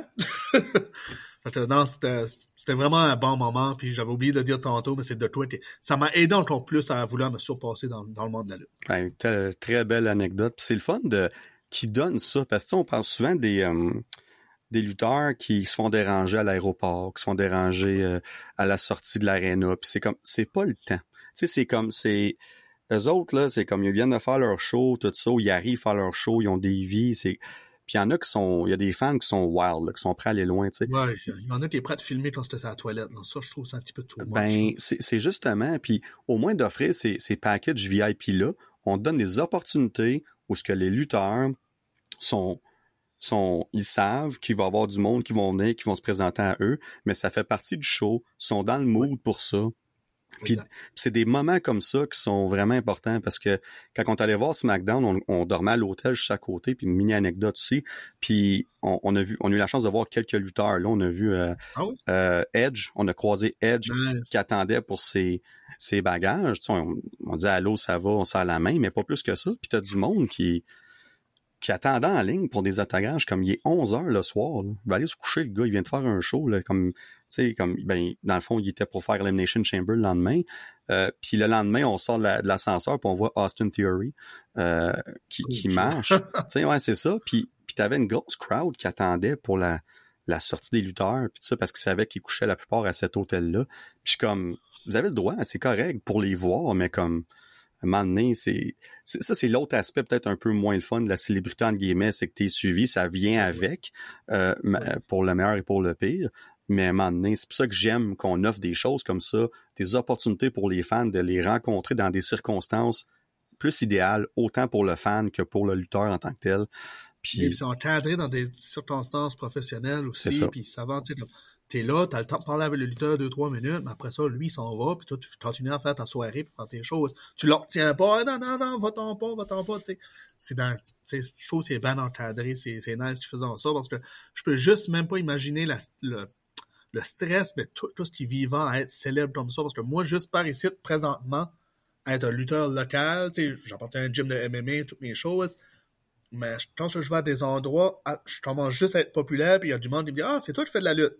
Ah, c'est toi qui fais de la lutte. Ah, mon petit gars était voir ton show, il a assez aimé ça. Euh, là, tu sais, là, je suis rendu dans l'étape que beaucoup plus d'enfants puis de monde qui demandent de signer des autographes. Comme là, il y a quelqu'un qui m'a envoyé un message avant le podcast. Euh, un, un, gars que je tenais, il m'aurait jamais demandé ça trois ans passés. Mais tu sais, comme peux-tu me signer deux cartes de tout, de Gabriel Savage signé à mon nom, puis ça, je vais les payer, je vais aller les chercher. Mais je commence juste à vivre ça un tout petit peu, puis je suis comme, OK. Tu sais, des fois, comme tout de suite, c'est le fun, tout est beau, c'est- j'aime ça, je commence juste. Mais je peux être imaginer quand tu es rendu au summum de la célébrité, que tu sors à tête pauvre, il y a 50 personnes qui se lancent sur toi, t'as même pas le temps de faire un autre trois pas, qu'un autre 50 personnes qui arrivent à toi, ça doit, être, ça doit être quelque chose. Mais ça vient avec. Il y a du bon, il y a du moins bon. J'imagine que ça vient avec. Puis tu parlais de look tantôt, tu sais, les gens te regardent, ah, toi, t'es un lutteur. Puis quand on arrive, nous autres, je reviens vite fait à la soirée de SmackDown, on arrive à l'hôtel, il est comme une heure l'après-midi, on monte dans l'ascenseur pour aller à notre chambre, qui est comme au 17e, 18e étage, peu importe. Puis là, dans notre ascenseur, euh, un de mes chums me regarde et dit Je pense que lui, il est lutteur. Il était colosse, mais massif. Là. Je suis comme Ouais, c'est Bronson Reed. Ah, ok. je me dirais ça en aide dans ma tête. Je pensais que ça aurait dû être lui. C'est ça, c'était. Tu sais, puis le lendemain, il était justement dans le, le US title match euh, pour Real Nation Chamber. Puis comme puis le voir à côté de nous autres, puis personne ne le dérangeait, rien. C'est comme il est dans l'ascenseur, il nous a dit allô, il nous a jasé un peu. C'était bien le fun, c'était naturel. Mais de voir comme la prestance, puis, il était en habit, puis tout, là, en soute puis, toi? Puis là, mon chum qui connaît aucunement ça, comme, hey, je pense que c'est un lutteur, genre, et c'est, effectivement, c'est, soit ça ou un bouncer, c'est un des deux. Mais... il est pas petit Bronson Reed, Non, puis, non, mais le voir à la télé, c'est une chose, puis le voir à côté de nous autres, avec, ah tu sais, pas caméra, rien, j'étais comme, puis comme, il est massif, là, puis j'étais comme, c'est, c'est impressionnant, c'est impressionnant de, de, de, voir ça. Mais là, on, on parle, on a parlé de Lutte Academy, c'était super. Euh, je te souhaite évidemment la, la meilleure des chances. Euh, you got this. Moi, je suis aucunement inquiet. J'ai hâte au 20 août, mais je vais dire ça sans jinxer. J'ai vraiment hâte au 17 septembre aussi. c'est ça que je vise, puis c'est ça qui va se passer. Puis si je viens de rajouter une petite affaire vite fait pour le monde qui peut écouter, comme là, on a dit, tu sais, le look pis tout. Mais si moi, le plus beau compliment que j'ai à cette heure, c'est pas me dire que je suis beau, c'est me dire que j'ai de l'air dans le lutteur. Je pense que quelqu'un me dit ça. ouais, je marche le restant de la journée puis je suis de bonne humeur à cause de ça. Ben, c'est bon que tu sais, tu parlais des années passées, comment tu percevais ça, puis que la, crainte de ce que les gens y pensent, puis que tu as surmonté ça. Parce que même moi, parler que j'aime la lutte, c'est de choisir à qui j'en parle. Puis ah à cette heure, moi, tu sais, moi, j'étais un peu, j'ai 38 ans, tu sais, presque 39, tu sais, puis à cette heure, je suis comme, whatever, moi, j'écoute ça, puis j'ai mes chums que je connais, qu'on écoute ça ensemble, mais quand j'étais au secondaire et puis tout ça, mais qu'au secondaire, il y avait l'Attitude Era là, avec The Rock Stone Cold, c'était c'était ultra, c'était hype là, dans ce temps-là. La lutte était cool dans ce temps-là, tu sais. Mais ça, ça dropait un peu. Mais là, on parle de, de lutte en général, puis moi, je suis curieux de savoir, regarde, être dans un ring comme nous, on regarde ça, les prises, les choke slams, les, les, les, les power slams ou peu importe, comme c'est quoi le feeling de, de, de, de te faire comme manger un powerbomb ou une prise ou peu importe, comme le, le, le, le, le mat, là, si on veut, le plancher, puis tout ça, comme, comme, tu on parle, surtout les gens qui pensent que c'est, entre guillemets, fake, mais comme, à chaque... C'est pas une trampoline. non, mais c'est ça, j'étais pour dire, je suis curieux de savoir, comme, toi, tu l'as vécu beaucoup, comme, à chaque fois que tu as une prise, que, puis tu tombes sur le mat, comme, comment, comment tu te sens? C'est, c'est quoi le feeling? Ben, présent, à ce temps, je suis rendu habitué. C'est fait, puis, tu sais, habitué, malgré, tu sais, je lutte souvent, mais c'est rendu une habitude. Fait que quand je tombe, je sais comment tomber, puis ça fait pas, ça me fait pas mal, parce que je veux pas, je suis quand même costaud, je suis quand même solide. Fait que quand je tombe, c'est pas grand chose. Mais au début, au début, juste courir les cordes me faisait des bleus dans le dos. Ouais, parce qu'elles sont rigides, ces cordes-là. Là. Sont rigides, là, ça prend de quoi de solide. Puis le tapis, le, canvas, puis tout le ring, ben, il y, a des, y en a qui est fait plus moelleux, qui a un petit peu plus, un petit peu plus de tapis puis il y en a qui en a un petit peu moins. Ouais. ça veut dire qu'il y en a un petit peu moins quand tu tombes, là, ça fait vraiment bang, puis tu bounces, tu bounces pas, mais comme tu bumpes, ben, tu vas le filer beaucoup plus, les autres, t'as, t'as un petit peu plus d'épaisseur de, tapis. Mais à tous les fois que tu tombes, là, ça fait, ça, t'as tout un petit peu mal pareil, là. Tu sais, moi, j'ai sorti de Nouvelle-Écosse, tous les semaines, j'avais le coude une fois, c'est comme si j'avais une tête ah sur le coude. Mon coude était épais comme ça, là. comme c'était une bosse, là. Puis son Joe, c'était gros même. Puis je l'avais posé, j'avais même dessiné une face dessus, puis j'ai envoyé ça à mes chums. Là. Ça, ça avait de l'air d'une deuxième tête. Comme à force de tomber, puis tu tombes, puis tu tombes, puis tu tombes, trois heures de temps chaque jour pour le training, deux jours de suite. Ben, ça donné, ça m'a donné, ça m'a donné un corps, là. Ah non, ça, ça... tu sais, encore là, on était tout de voir à la télé, les lutteurs, ils font ça, les powerbombs, ça, ils se relèvent après, puis ils continuent comme si rien n'était. Mais moi, aujourd'hui, mais je me posais la question comme, un moment donné, là, comme oui, tu fais ça, ça fait longtemps, ton corps s'habitue, Mais comme, je peux pas imaginer, moi, une fois, comme manger un powerbomb, je serais comme, that's it, man. C'est pour ça qu'ils disent, les lutteurs professionnels, c'est un des sports, c'est un des, des métiers qu'il y a le plus de blessures à long terme, puis le corps est beaucoup plus magané. Parce qu'un lutteur, nous autres, on tombe, on se fait mal, mais on continue le match pareil. Ah oui, on continue, tu sais, comme, ah, je mes pincé le dos, petit peu, je vais être bon. C'est pour ça que dans le temps, longtemps passé, beaucoup de lutteurs avaient des problèmes de dépendance. L'alcool, les drogues, les antidouleurs, mélangeaient tout ça ensemble parce que le show must go on, c'était ça la mentalité d'un lutteur tu, il luttait, il allait faire le party, puis il n'y avait pas de question qu'il allait se coucher, puis ah, j'ai mal au dos, puis je prends demain off. Non, je suis sur le chemin 320 jours par année, je lutte 320 jours par année. Fait qu'il n'y avait pas d'excuses. C'est pour ça qu'il y avait beaucoup qui étaient dépendants. À ce c'est plus pareil comme ça, je pense, puis c'est beaucoup plus encadré. Comme moi, si je me fais mal d'un match, tu peux être sûr que la semaine d'après, je vais prendre off. OK? Tout de suite, je vis pas de ça. Non, c'est ça. Mais je me connais, par exemple, que si je serais dans les grosses ligues, oh, je me pince un tout petit peu, mais je voudrais continuer pareil parce que ça serait ça ma mentalité, ça, ça vient tout seul. Puis je pense que chaque personne qui met un pied dans le ring a un petit peu cette mentalité-là.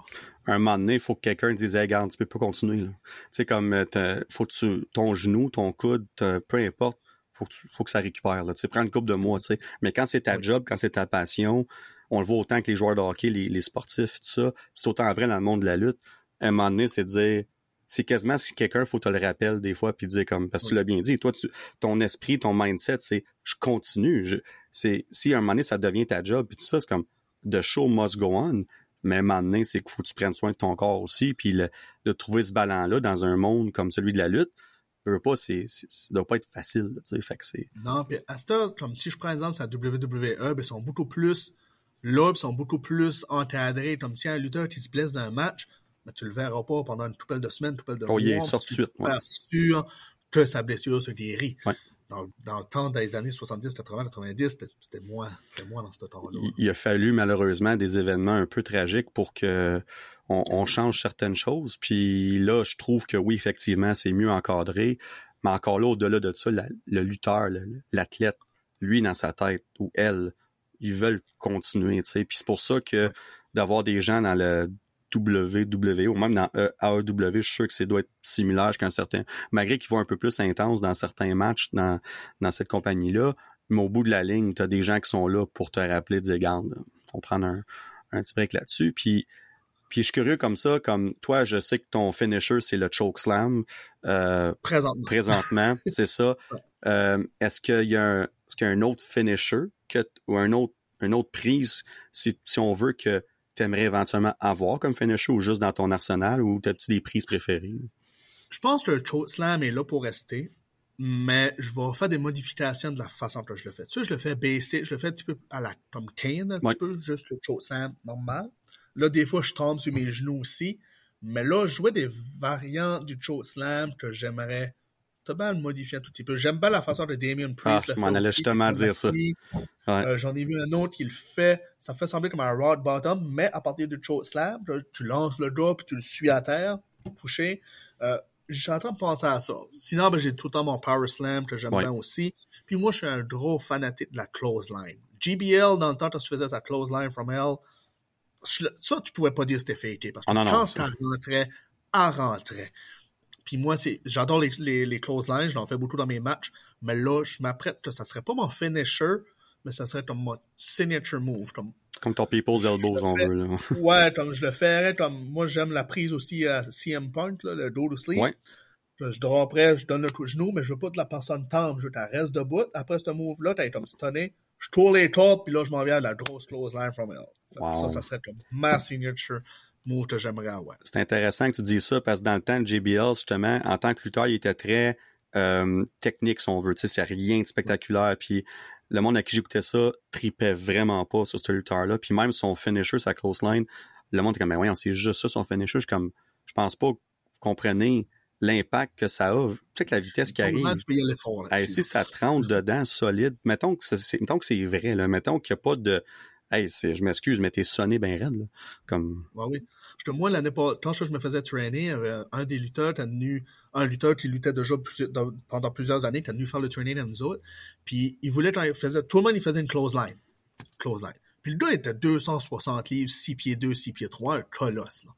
Fait que là, quand c'était moi, j'étais en face de lui, là, puis il m'a dit, je veux que tu me fais une close line, puis je veux pas que tu la fais à, moitié, je veux que tu la fais, là, parce que je dit, si tu la fais pas comme il faut, je tomberai pas, là. Il dit, je veux que tu le fasses tomber.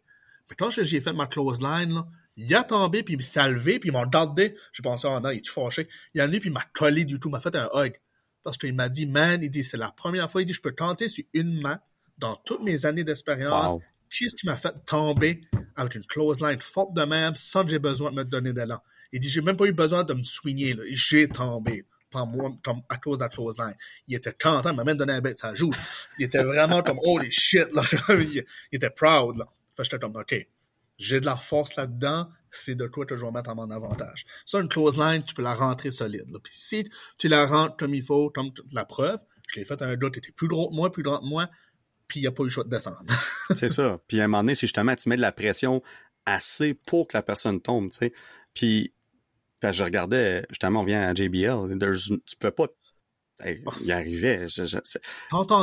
T'entendais l'impact. Ah oui, vraiment. Le chest, là. Oh, là, comme l'autre tombait, là. Il a fait un Ray Mysterio, une chose, pensais qu'il l'avait tué. Ben, il, a fait un, il a fait un 360, euh, littéralement, une couple de fois. ça, c'est, j'ai toujours aimé les wrestlers qui font, quand ils mangent une close line, puis être tellement fort qu'ils font un 360, là. Ouais, ça, il s'alembait ça. Kevin Owens l'a fait quand c'était Rio Ripley, il a fait en bas du ring. Là. Ouais. Ouais, c'est ça. Imagine, c'est exactement, tu sais. Puis tu parles de Ricochet tantôt, t'as vu, t'as eu la chance de oh, Ricochet, c'est, c'est, ce n'est un en ce moment pour moi que il y, a, tout ça, tu sais, comme il est tellement spectaculaire, il est tellement bon à faire des moves. Euh, mais encore là, on parlait de, du total package, puis on dirait qu'il y a ce petit quelque chose-là au niveau de la prestation de Ricochet, pour l'instant en tout cas, qui manque, mais il est tellement bon dans tout le reste qu'on voit que la compagnie essaie vraiment sont comme on va le pousser le plus haut qu'on peut, puis on va espérer qu'il s'améliore sur certains aspects au niveau du microphone ou quoi que ce soit euh, de son personnage, évidemment. Euh, puis, euh, mais là, je sais pas si tu sais, mais tu portes à croire qu'on s'enligne vers lui contre Logan Paul à, SummerSlam. Puis, ouais, ça, ça va être un terrible match. Ben, ben moi, pour vrai, c'est c'est match of the night là. Je peux pas. Ah ouais, je, suis convaincu là. Puis, puis pas de botch, de move à rien. J'ai à Money in the Bank là, ça, moi, ça m'a fait grincer des dents. Il aurait pu, ça passait proche là. Ben, Logan Paul, sur son... ben, c'est ça, Logan Paul, il a expliqué sur son podcast quelques jours passés, comme il était supposé tomber un pied sur la corde, puis un pied sur l'échelle. Puis de là, Ricochet était supposé faire, on appelle ça, un, je pense, un Spanish Fly ou quelque chose de genre. puis qui tombe à plat dans la table. Mais là, il expliquait que quand ils ont mal tombé, il dit lui, il était comme, qu'est-ce qu'on fait? Parce que c'est là que le manque d'expérience vient parce qu'il faut que tu improvises. Puis lui, Ricochet, lui, son expérience Kikain, il est comme, non, non, le show must go on. Lui, il essaie de le poigner, puis tout. Puis ça a pris deux, trois secondes à Logan Paul à faire comme, OK, il, he's going for it. Là. Ah il va pour. Là.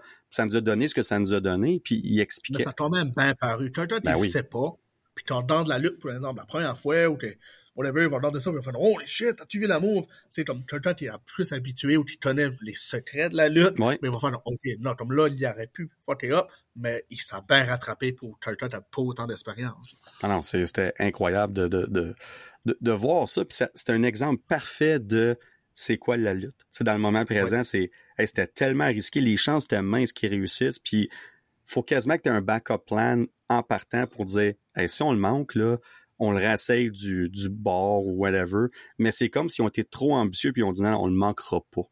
Puis ils ont pas. C'est le spot de la soirée, on le manque pas. Ben c'est ça. Puis mais peu importe, le, match va être exceptionnel à SummerSlam, pas confirmé, mais clairement on s'enligne vers ça. Puis euh, vite fait, mon Gab, euh, tu as déjà semi répondu à la question. Pour l'instant, tu es un méchant dans le monde de la lutte. Est-ce que c'est une préférence pour toi ou un jour tu voudrais être le bon, le babyface? Quand j'ai commencé, j'étais babyface. Puis je vendais énormément de merch. Je luttais, avant même que je commence à lutter, je faisais des apparitions. Puis je vendais déjà énormément de merch. Je pouvais faire, j'étais à 200, 300 pièces dans un petit show local, juste en marchandise. Incroyable. je, luttais même pas encore. J'étais même pas encore un lutteur, j'étais juste un, spotter. OK? Fait après ça, quand j'ai commencé, j'étais babyface. Mais, babyface, je me suis tanné vite. Puis, je, pense que c'est une bonne chose que j'ai réalisé parce qu'au début, je me cherchais. Tu commences dans la lutte, tu te fais traîner tout, mais tu sais pas, OK, c'était mon nom de lutteur. quelle sorte de look que je vais avoir? Je vais avoir de l'air... Tu sais, j'ai passé trois looks différents, moi, je Là, tout de suite, je suis dans le look que je veux garder. Mais au début, j'étais juste habillé normal avec des tights normales. Après ça, j'étais avec des tights noirs. Après ça, je m'ai mis avec des tassels j'étais un fan de Macho Man puis, euh, puis Ultimate Warrior. Je m'ai mis des tassels, comme des, des, des, des francs folius ouais. qui dépassent, là. Je m'ai mis tout ça. Fait là, après ça, j'ai fait, non, ok, là, j'essaie tellement trop d'être quelqu'un que je suis pas. Là, je m'ai mis à tout penser ça, j'ai mis des idées, puis je m'ai dit, moi, j'ai, fait heal une fois avant, puis après ça, j'ai fait, ok, si je suis le méchant, j'ai beaucoup plus de fun, j'ai beaucoup plus d'imagination, je peux vraiment plus aller chercher comme puis moi, dans la vie de tous les jours, on se parle tout de suite, puis tu vois, je pense, en tout cas, je suis une bonne personne, je parle avec tout le monde. Ah, t'es clairement pas un, un, méchant. Je suis vraiment pas un méchant, mais quand je suis dans le ring, que je peux aller chercher ça, mais my God, c'est là que j'ai trop, j'ai tellement d'amour avec le fait d'être un méchant. Puis tout de suite, tous les bookings que j'ai, le trois quarts, même plus le trois quarts, je suis méchant, puis j'essaie de plus possible d'être un méchant. Intéressant, parce que c'était pas le premier que j'entends dire ça, que ce soit en entrevue ou quoi que ce soit, que c'est beaucoup plus difficile de plaire à une crowd semaine après semaine, soir après soir, en tant que babyface, en tant que bon, que de faire l'inverse, que d'être contre la crowd, puis d'être méchant semaine après semaine ou soir après soir, peu importe. Beaucoup plus facile d'aller chercher des réactions, parce que babyface, ça part dire, OK, applaudissez-moi, faites du bruit pour moi, let's go. Après ça, tu peux pas faire grand-chose. Et par exemple, je peux dicter le combat, je peux prendre une pause, je peux sortir du ring, puis dire, oh, je prends un time-out, puis là, il rient de moi parce que je fais semblant un ah peu heureux, puis euh, tu sais, tes affaires de même, c'est moi qui décide du déroulement du match, puis je peux niaiser de la foule, je peux prendre mon temps entre une moue, si je fais ça coup de poing, puis que l'autre temps matin, je peux rire de lui, que si je suis un babyface, c'est des affaires que je peux pas faire. Oui, puis je pense que ça, ça se reflète dans tous les lutteurs professionnels aussi, comme c'est très dur pour un lutteur de rester babyface des années de temps. On le vu avec John Cena, mais c'était une, une, réaction tellement mitigée année après année. Puis lui, tu parlais de merch tantôt, de, de vendre euh, tout ça. Ben lui, c'est la raison pourquoi il n'a jamais tourné heel. C'est qu'il faisait des fortunes. Ben, il, il vendait tellement comme lui, il voulait, lui, il voulait venir il voulait tourner méchant. Il a commencé sa carrière comme ça, puis moi, j'ai, à ce jour, c'est la version de John Cena que je préfère, le Doctor of Togonomics. J'ai tellement, puis même son début, là, quand il a commencé à être bon, mais j'aimais ça. Ben, j'ai toujours euh, apprécié John Cena, mais mais tout ça pour dire que c'est très difficile. Puis même un gars comme The Rock qui était tellement over, tellement populaire, avec tout le monde cheerait pour lui, ça avait pas de bon sens. À un moment donné, le monde, ils ont commencé à le bouer. Puis lui, il a fait comme mes, mes merch, whatever, whatever, comme moi, je vous dis, vous voulez me bouer, that's it. Puis The Rock est à son meilleur, tant qu'à moi, quand il est méchant. Euh, Hollywood Rock. Oh, qui, là? Ouais, ouais. ouais. puis, c'est moi, moi, qui fais le show. le Hollywood Rock, pendant, on l'a eu 3-4 mois à peine, quand, quand moi, je l'ai vu live contre Hulk Hogan à Montréal en 2003. Puis c'est là qu'il a sorti avec sa nouvelle tune, la, sa nouvelle chanson d'entrée méchante euh, la première fois on savait pas ce qui se passait, on s'attendait à l'autre version de la chanson, puis qu'est-ce qui se passe? Puis ça l'a fait l'effet parfait, comme confus, on cheer pas, on le boue, puis moi je le cheerais au bout, parce que moi j'étais toujours été pro de rock, mais, mais il y a tellement... C'est là que tu vois qu'il y avait le plus de fun méchant, autant qu'il était incroyable quand il était bon aussi. Lui, tu vois qu'il était dans son élément, là, avec ses rock concerts. En tout cas, je pourrais aller longtemps avec lui, là, mais à ce je suis heel, puis j'ai de la merch de heel, tu sais, des affaires pour rire de moi, puis ça se vend autant ça, que je suis J'ai des affaires, moi, tu sais, là, c'est des pancartes avec des bananes, c'est écrit gros babouin, puis des affaires de main, puis ça se vend, les le monde achète ça. L'autre jour, j'étais à un show, il y a un petit jeune qui me pointait ça dans la face, puis je faisais, j'étais dans mon personnage de heel, j'ai dit, ça me dérange pas, dis, l'argent, je dis, tu l'as acheté, puis l'argent vient dans mes poches pareil. j'ai continué mon moi, c'est une réplique que j'ai volée je, me l'ai déjà fait dire quand j'étais tout petit, j'avais été un show de lutte à la Mecque, dans la péninsule acadienne. J'étais tout petit, un petit cul, puis j'avais acheté un poster d'un lutteur, je me rappelle encore, il s'appelait Kidman. Puis dans, parce que j'avais été voir un show précédent, puis il était gentil, mais ça a pris comme un an, puis dans la tournée d'après, il était méchant à la Mecque, puis je le savais pas. Puis j'avais acheté son poster, puis j'avais dessiné dans la face à cause qu'il était méchant, j'avais fait des moustaches, puis j'y pointais dans la face, puis il m'a dit en anglais, ça me dérange pas pas tout, tu fais ça, il dit, t'as quand même acheté, puis l'argent vient quand même dans mes poches. moi, j'ai volé sa réplique, je l'ai dit à quelqu'un. c'est parfait, ça, c'est parfait. Ben, c'est bon, des moments comme ça que tu te rappelles, t'es comme, you know what, genre, je peux m'en servir, là. Je peux. C'est moi, c'est moi qui le vis, parce que lui, probablement, qu'il lutte plus, là. Ben non, non, puis toi, tu l'as vécu de l'autre côté, le, le, petit garçon qui met sa pancarte, t'es comme, J'étais à ta place, là. Puis, Ouais, ouais. lui, il, il arrive, puis son père arrive, parce que je les ai vus à l'école après, c'était le pique-nique de ma fille, puis le père en est, son petit gars. Il a dit, tu te rappelles-tu de moi? Il dit, c'est moi. Je dis, ouais, oui, c'est le fun que le monde peut comprendre que oui, t'es un méchant, mais c'est juste un Ah oui. personnage, tu sais, comme c'est autant que tu peux être passionné. C'est ah, comme moi, j'ai vu une coupe de shows comme ça, plus euh, on était comme 100 personnes, puis je, je, je sais pas, il y avait quelque chose de spécial que tu retrouves pas dans une crowd de 10-15 000, puis c'est... Ouais. Moi, j'ai adoré ça, mais vraiment vite fait, avant qu'on est dans tes, euh, tes projets, euh, tu parlais tantôt de WrestleMania. Euh, Ouais. Évidemment, c'est le summum. Tu, tu peux pas aller euh, plus haut que ça. Euh, ça serait quoi ton match de rêve? Puis je parle pas nécessairement pour le World Title, si oui, c'est correct, là, mais ton match de rêve à WrestleMania, tu aurais le choix là demain de dire, tu choisis ton, euh, que ça, ça peut être un ou un triple threat, ou fatal four way, peu importe, là, mais ce serait quoi ton match de rêve à WrestleMania? Et boy, ok. Tu me laisses-tu deux secondes? Ouais, tu peux dans la C10 si tu veux. Ah, mon dieu, ok. Si je peux aller chercher un lutteur qui lutte plus vraiment, Ouais, sure. The Rock. The Rock, hein, ouais, c'est. Moi, puis The Rock, Ça, peux juste pas imaginer. Euh, sinon, présentement, Cody Rhodes ou Roman Reigns. ouais. Puis Cody Rhodes, je serais en heel. Quand Roman Reigns, je voudrais Reigns serait heel, moi je serais babyface. Ouais. Sinon, un autre, un dernier que je trouve tout de suite, euh, à SmackDown, c'est lui que j'aime le plus watcher tout de suite. Cette valeur, il est pas à Raw parce que je watch beaucoup plus Raw SmackDown, c'est L.A. Knight. Yeah. Yeah.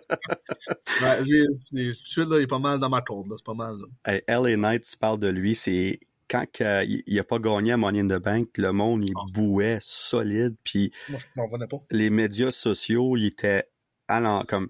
Puis s'il y a quelqu'un qui devait gagner, puis c'est pas lui, c'était Damien Priest en cause de son parcours, puis ce Oui. qu'il a fait avec Bad Bunny, puis tout ça, puis avec le Judgment Day qui est en feu. Oui, oui, fait que je- je- comme même moi, Judgment Day, je, je carais zéro pour ce groupe-là, là, à peine un an. Puis à j'écoute Raw pour voir ce qui va se passer avec eux.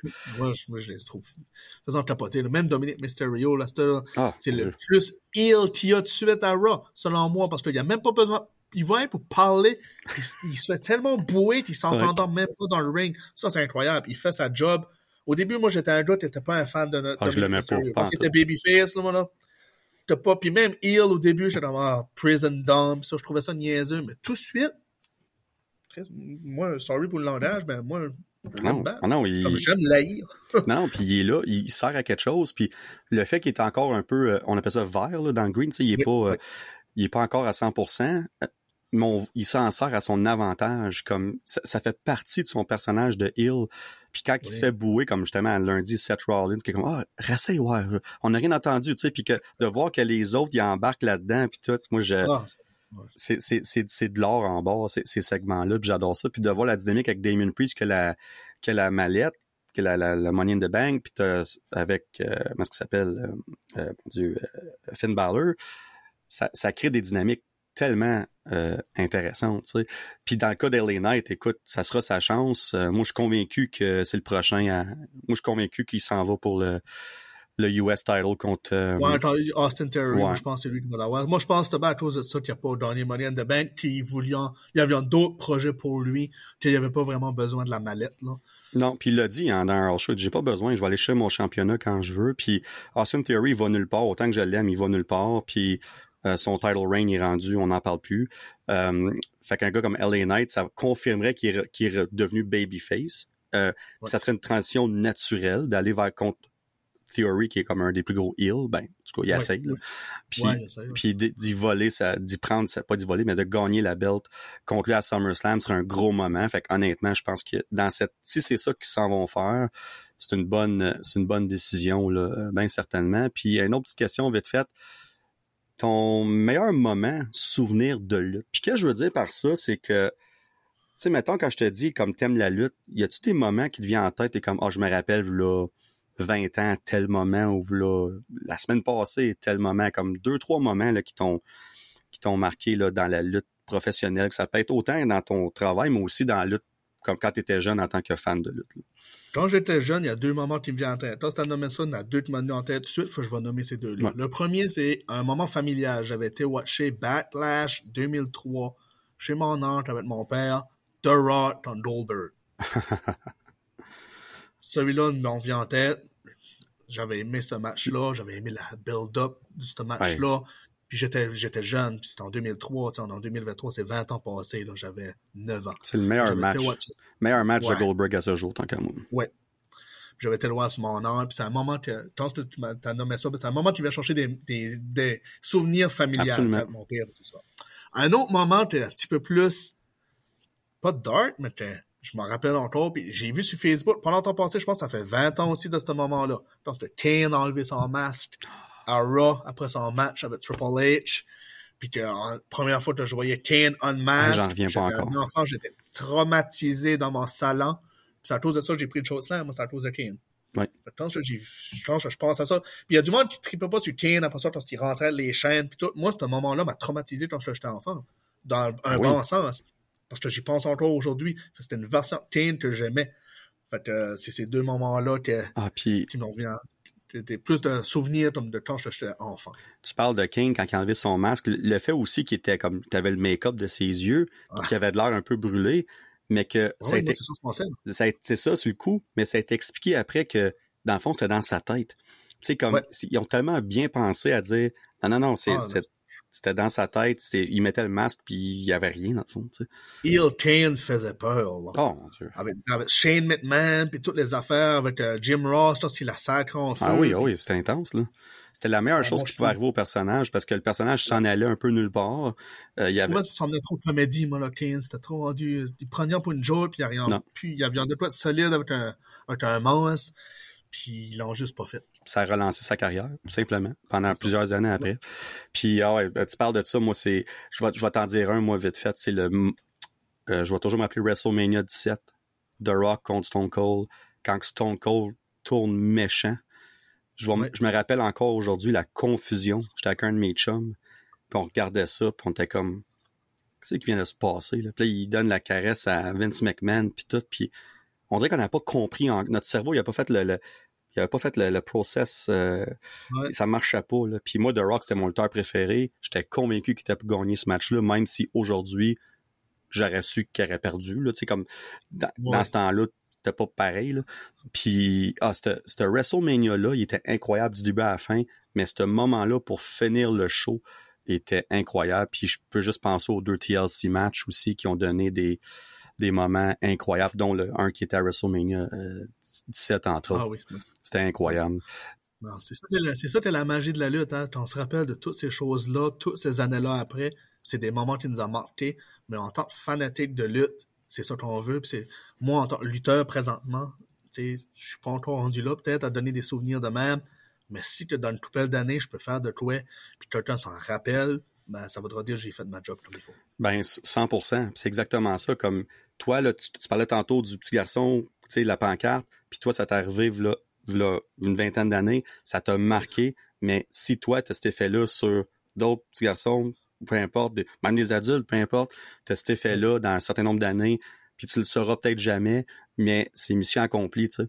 Puis, puis, puis, tu vas me poser la question, dans 20 ans, on vit quoi d'incroyable dans le wrestling en ce moment? Je, moi, je suis plus WWE, mais je suis de plus en plus AW mais on vit quoi avec la Bloodline en ce moment, puis tout ce qui se passe autour de cette histoire-là? Puis j'écoutais un podcast de Jimmy et Jay Uso qui parlait à quel point que eux autres, cette histoire-là, les amenait à un niveau qu'ils pensaient jamais atteindre. Ah, c'est malade. Comme ils ont fait un main event, parce qu'on parle de, de Sami Zayn puis de Kevin Owens, mais les Uso étaient aussi dans ce main event-là. Ça n'aurait jamais arrivé sans cette storyline-là.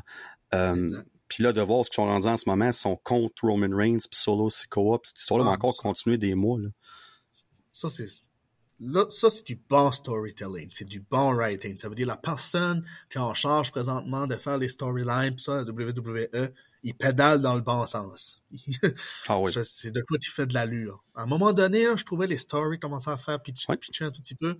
Ça faisait pitié, mais là, on dirait, oh, ils sont mis de nouveau dans le bon sens.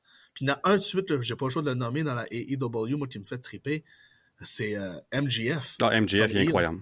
Comme là, c'est-tu moi t'as mal vu où il est rendu quasiment babyface avec Adam Cole, il est en tag team hier? Ouais, ils, ont forcé à être ensemble pour un tag team de quelque sorte comme puis fait que là c'est comme genre euh, can they coexist? Là tu sais ce fameux euh, on voit ça souvent dans le wrestling est-ce qu'ils peuvent coexister ensemble? Puis fait que là ils sont forcés d'être ensemble fait que là ils font des vignettes comme qu'ils s'entraînent ensemble puis pendant ouais, c'est ça.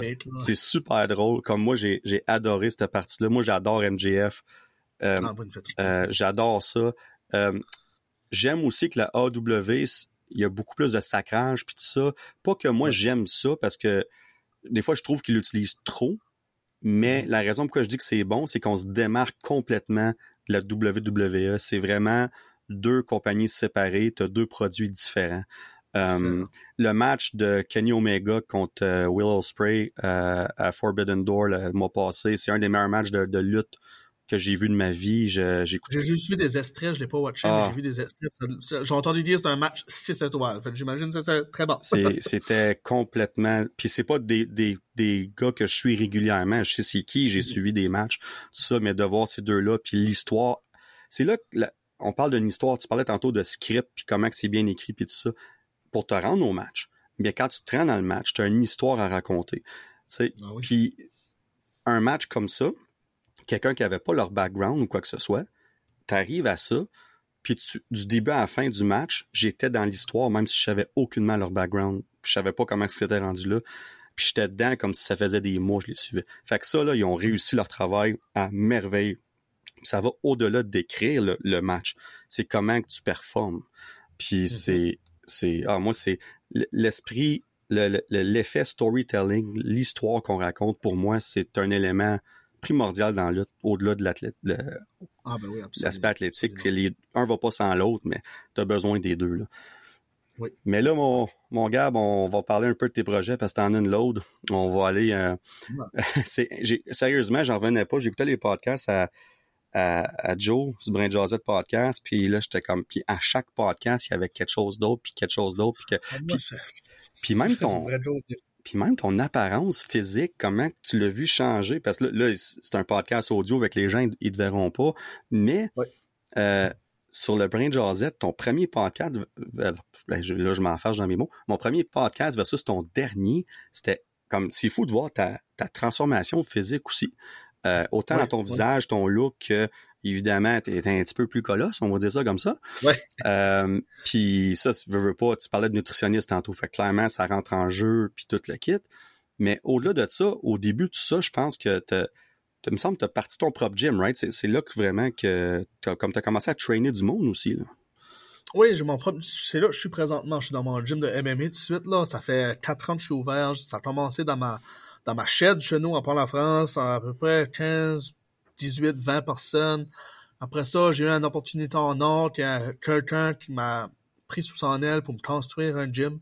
Comme quelqu'un t'a payé de sa poche, un peu inconnu, ça faisait juste trois, peut-être 4-5 mois qu'il s'entraînait avec oh, moi.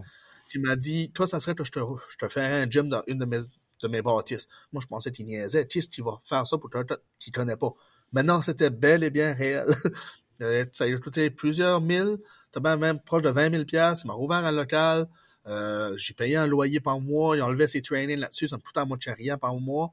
Mais ça, c'était un couteau à deux tranchants. Lui, il a juste fait ça pour m'aider. Il faisait ça tout son cœur.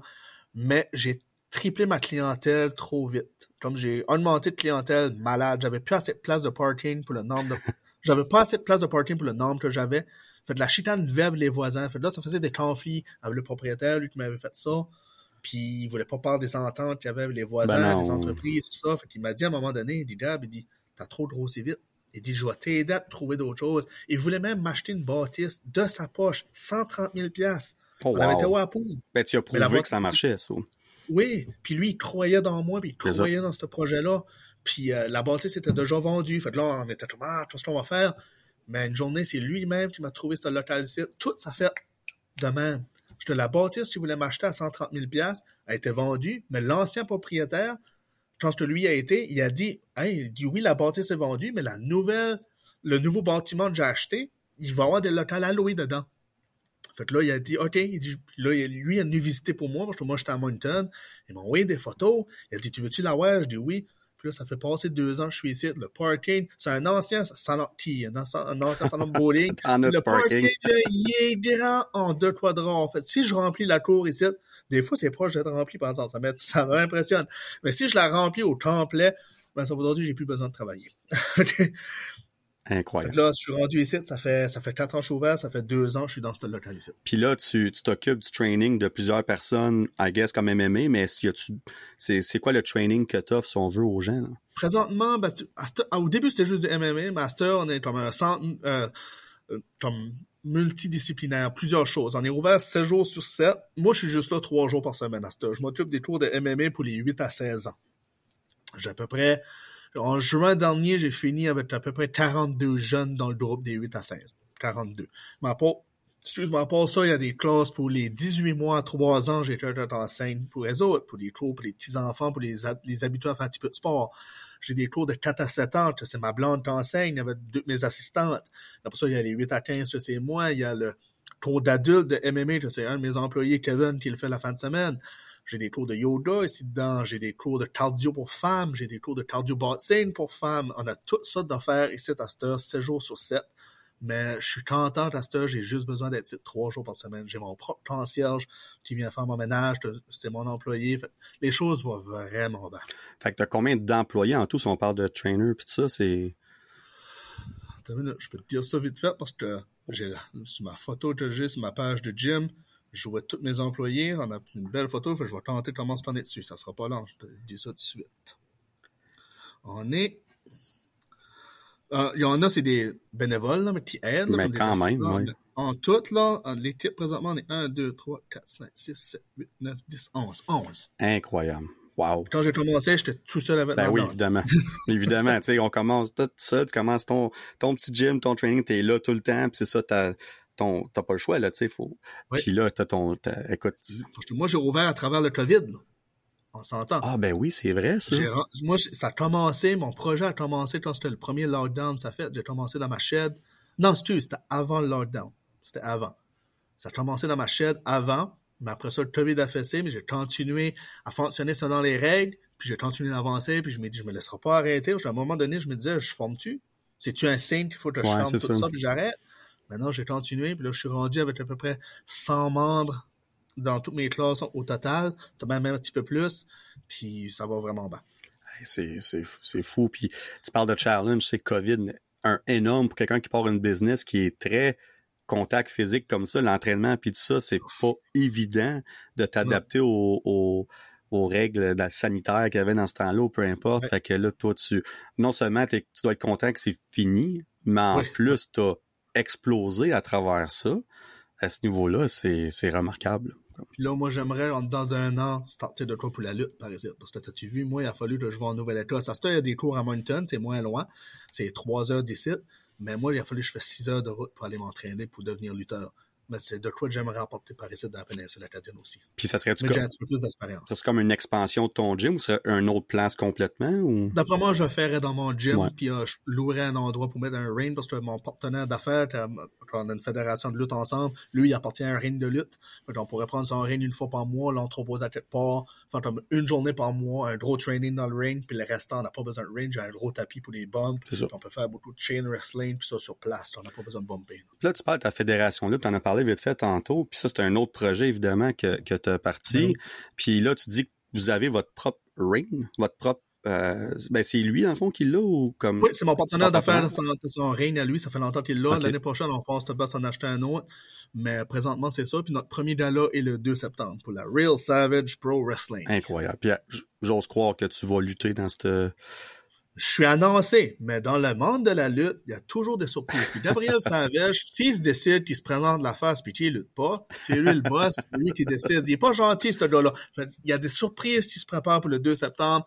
Les personnes qui vont être au show vont en avoir pour leur argent. Ça, je vous le garantis. Ah, ça, c'est incroyable. Ça, c'est parfait. En plus, tu l'as dit, t'es le boss, c'est ta fédération. Fait que tu peux faire qu'est-ce que tu veux. Fait que vas-y, all in, profite de ça.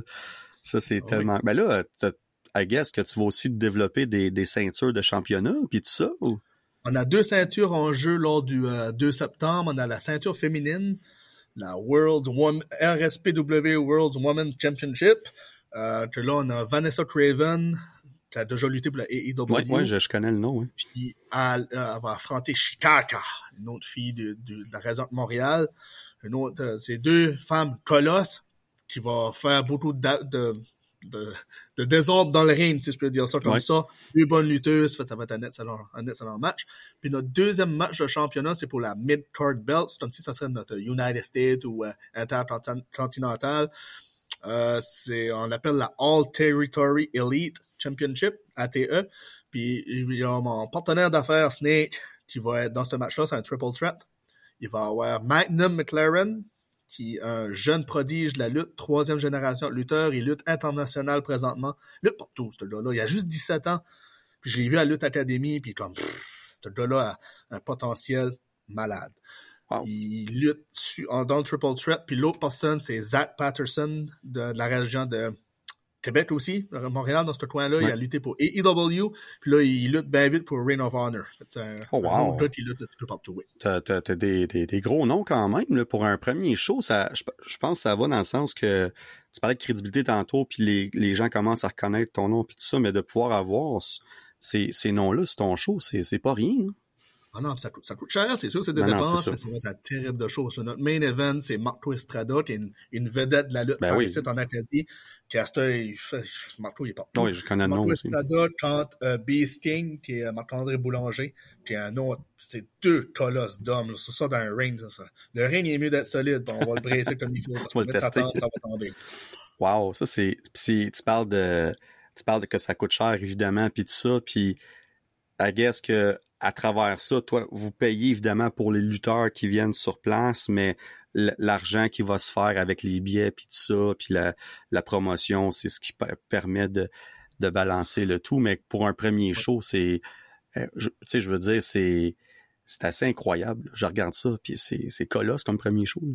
Moi, je m'ai tout le temps dit, on a juste une première chance de faire une bonne première impression. Je, notre premier show, c'est remarquable, même si je fais pas une scène avec ce show-là.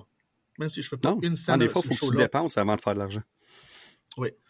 Je veux faire sûr que le monde se rappelle, puis qu'après ça, nos autres shows d'après vont fonctionner. Parce qu'on a un autre show d'annoncer le mois d'après, le 21 octobre. Il n'est pas encore annoncé officiellement, mais c'est le 21 octobre. C'est fait que la date est déjà décidée, puis ça allait commencer à oui. booker. Oui, la salle, c'est une autre salle, puis on a déjà, j'ai déjà la top, pratiquement de template déjà dessus. Hey, ça, c'est un spécial Halloween. ben, c'est parfait. Le timing il est bon, puis oui. Là, vu que c'est vous autres, comme là, toi, tu es un des boss, tu ton partenaire qui va être dans un triple threat, entre autres, comment ça fonctionne? Qui qui décide? Qui qui gagne? Comme le fait qu'il est dans son propre match ou whatever, c'est qui qui décide ça? Comment c'est? Nous autres, je, puis je veux pas enlever aucun, aucune crédibilité à d'autres fédérations, je veux pas cracher sur personne, non, non, non. mais nous autres, on passe différemment. Il y a beaucoup de fédérations qui vont mettre leur boss, les bookers, over, que c'est les autres qui vont avoir toutes les ceintures okay. de championnat tout le temps. Nous autres, on, a, on, va, on voit ça d'une autre façon. Moi, toi, tu, je suis annoncé, mon match est annoncé, je lutte, mon match t'est annoncé, c'est moi contre mon coach, Troy, qui m'a coaché okay. en Nouvelle-Écosse. Student tant élève. Euh, student, euh, coach tant élève. Puis, euh, nous autres, c'est justement, toi, tu, je suis même pas dans un match de championnat. J'aurais pu me mettre dans un match de championnat, puis j'aurais pu aller ah oui. me chercher une belle, puis me mettre champion, ok? Je pense pas comme ça.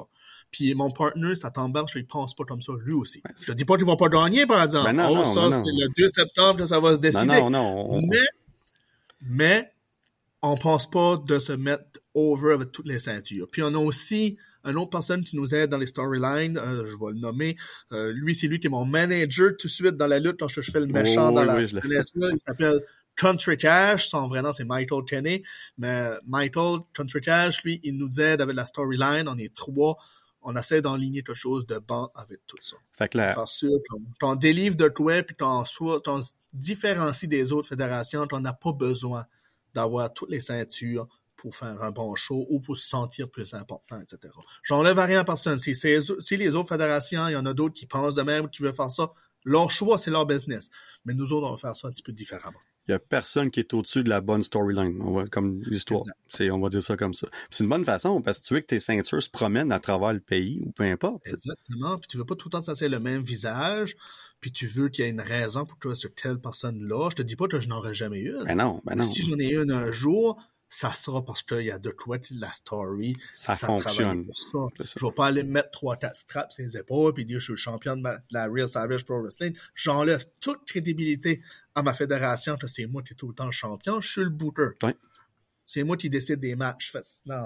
Puis, Moi, je pense pas comme ça. Puis comme tu parlais de la storyline, à un moment donné, t'es champion, mais qu'ultimement, ça mène à quelqu'un d'autre qui va te détrôner, puis ça va ben élever cette personne-là. On parle toujours de l'histoire.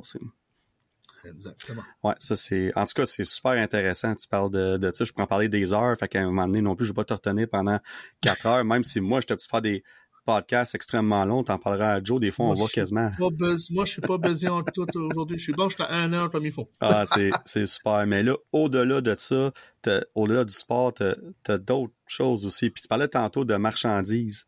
J'ai vu que tu avais tes propres peluches, tes propres toutous, genre, je sais pas si t'as des figurines ou tu vois des figurines, mais. J'ai eu ma première figurine d'Abril Savage avec mon ancien mon ancien linge de lutte, quand je portais les tassons, puis ça, quand j'étais babyface. Euh, j'ai eu un bonhomme, j'en ai d'autres en préparation. Euh, celui-là, je l'ai offert à mes enfants comme cadeau. Euh, il était pas mal, il était pas mal content puis fier de lutter avec, avec papa, surtout ma plus jeune, ma plus vieille, elle, va avoir 11 ans, fait un petit peu moins sans style, mais ma plus jeune a juste 5 ans, fait il y a la trip bien raide.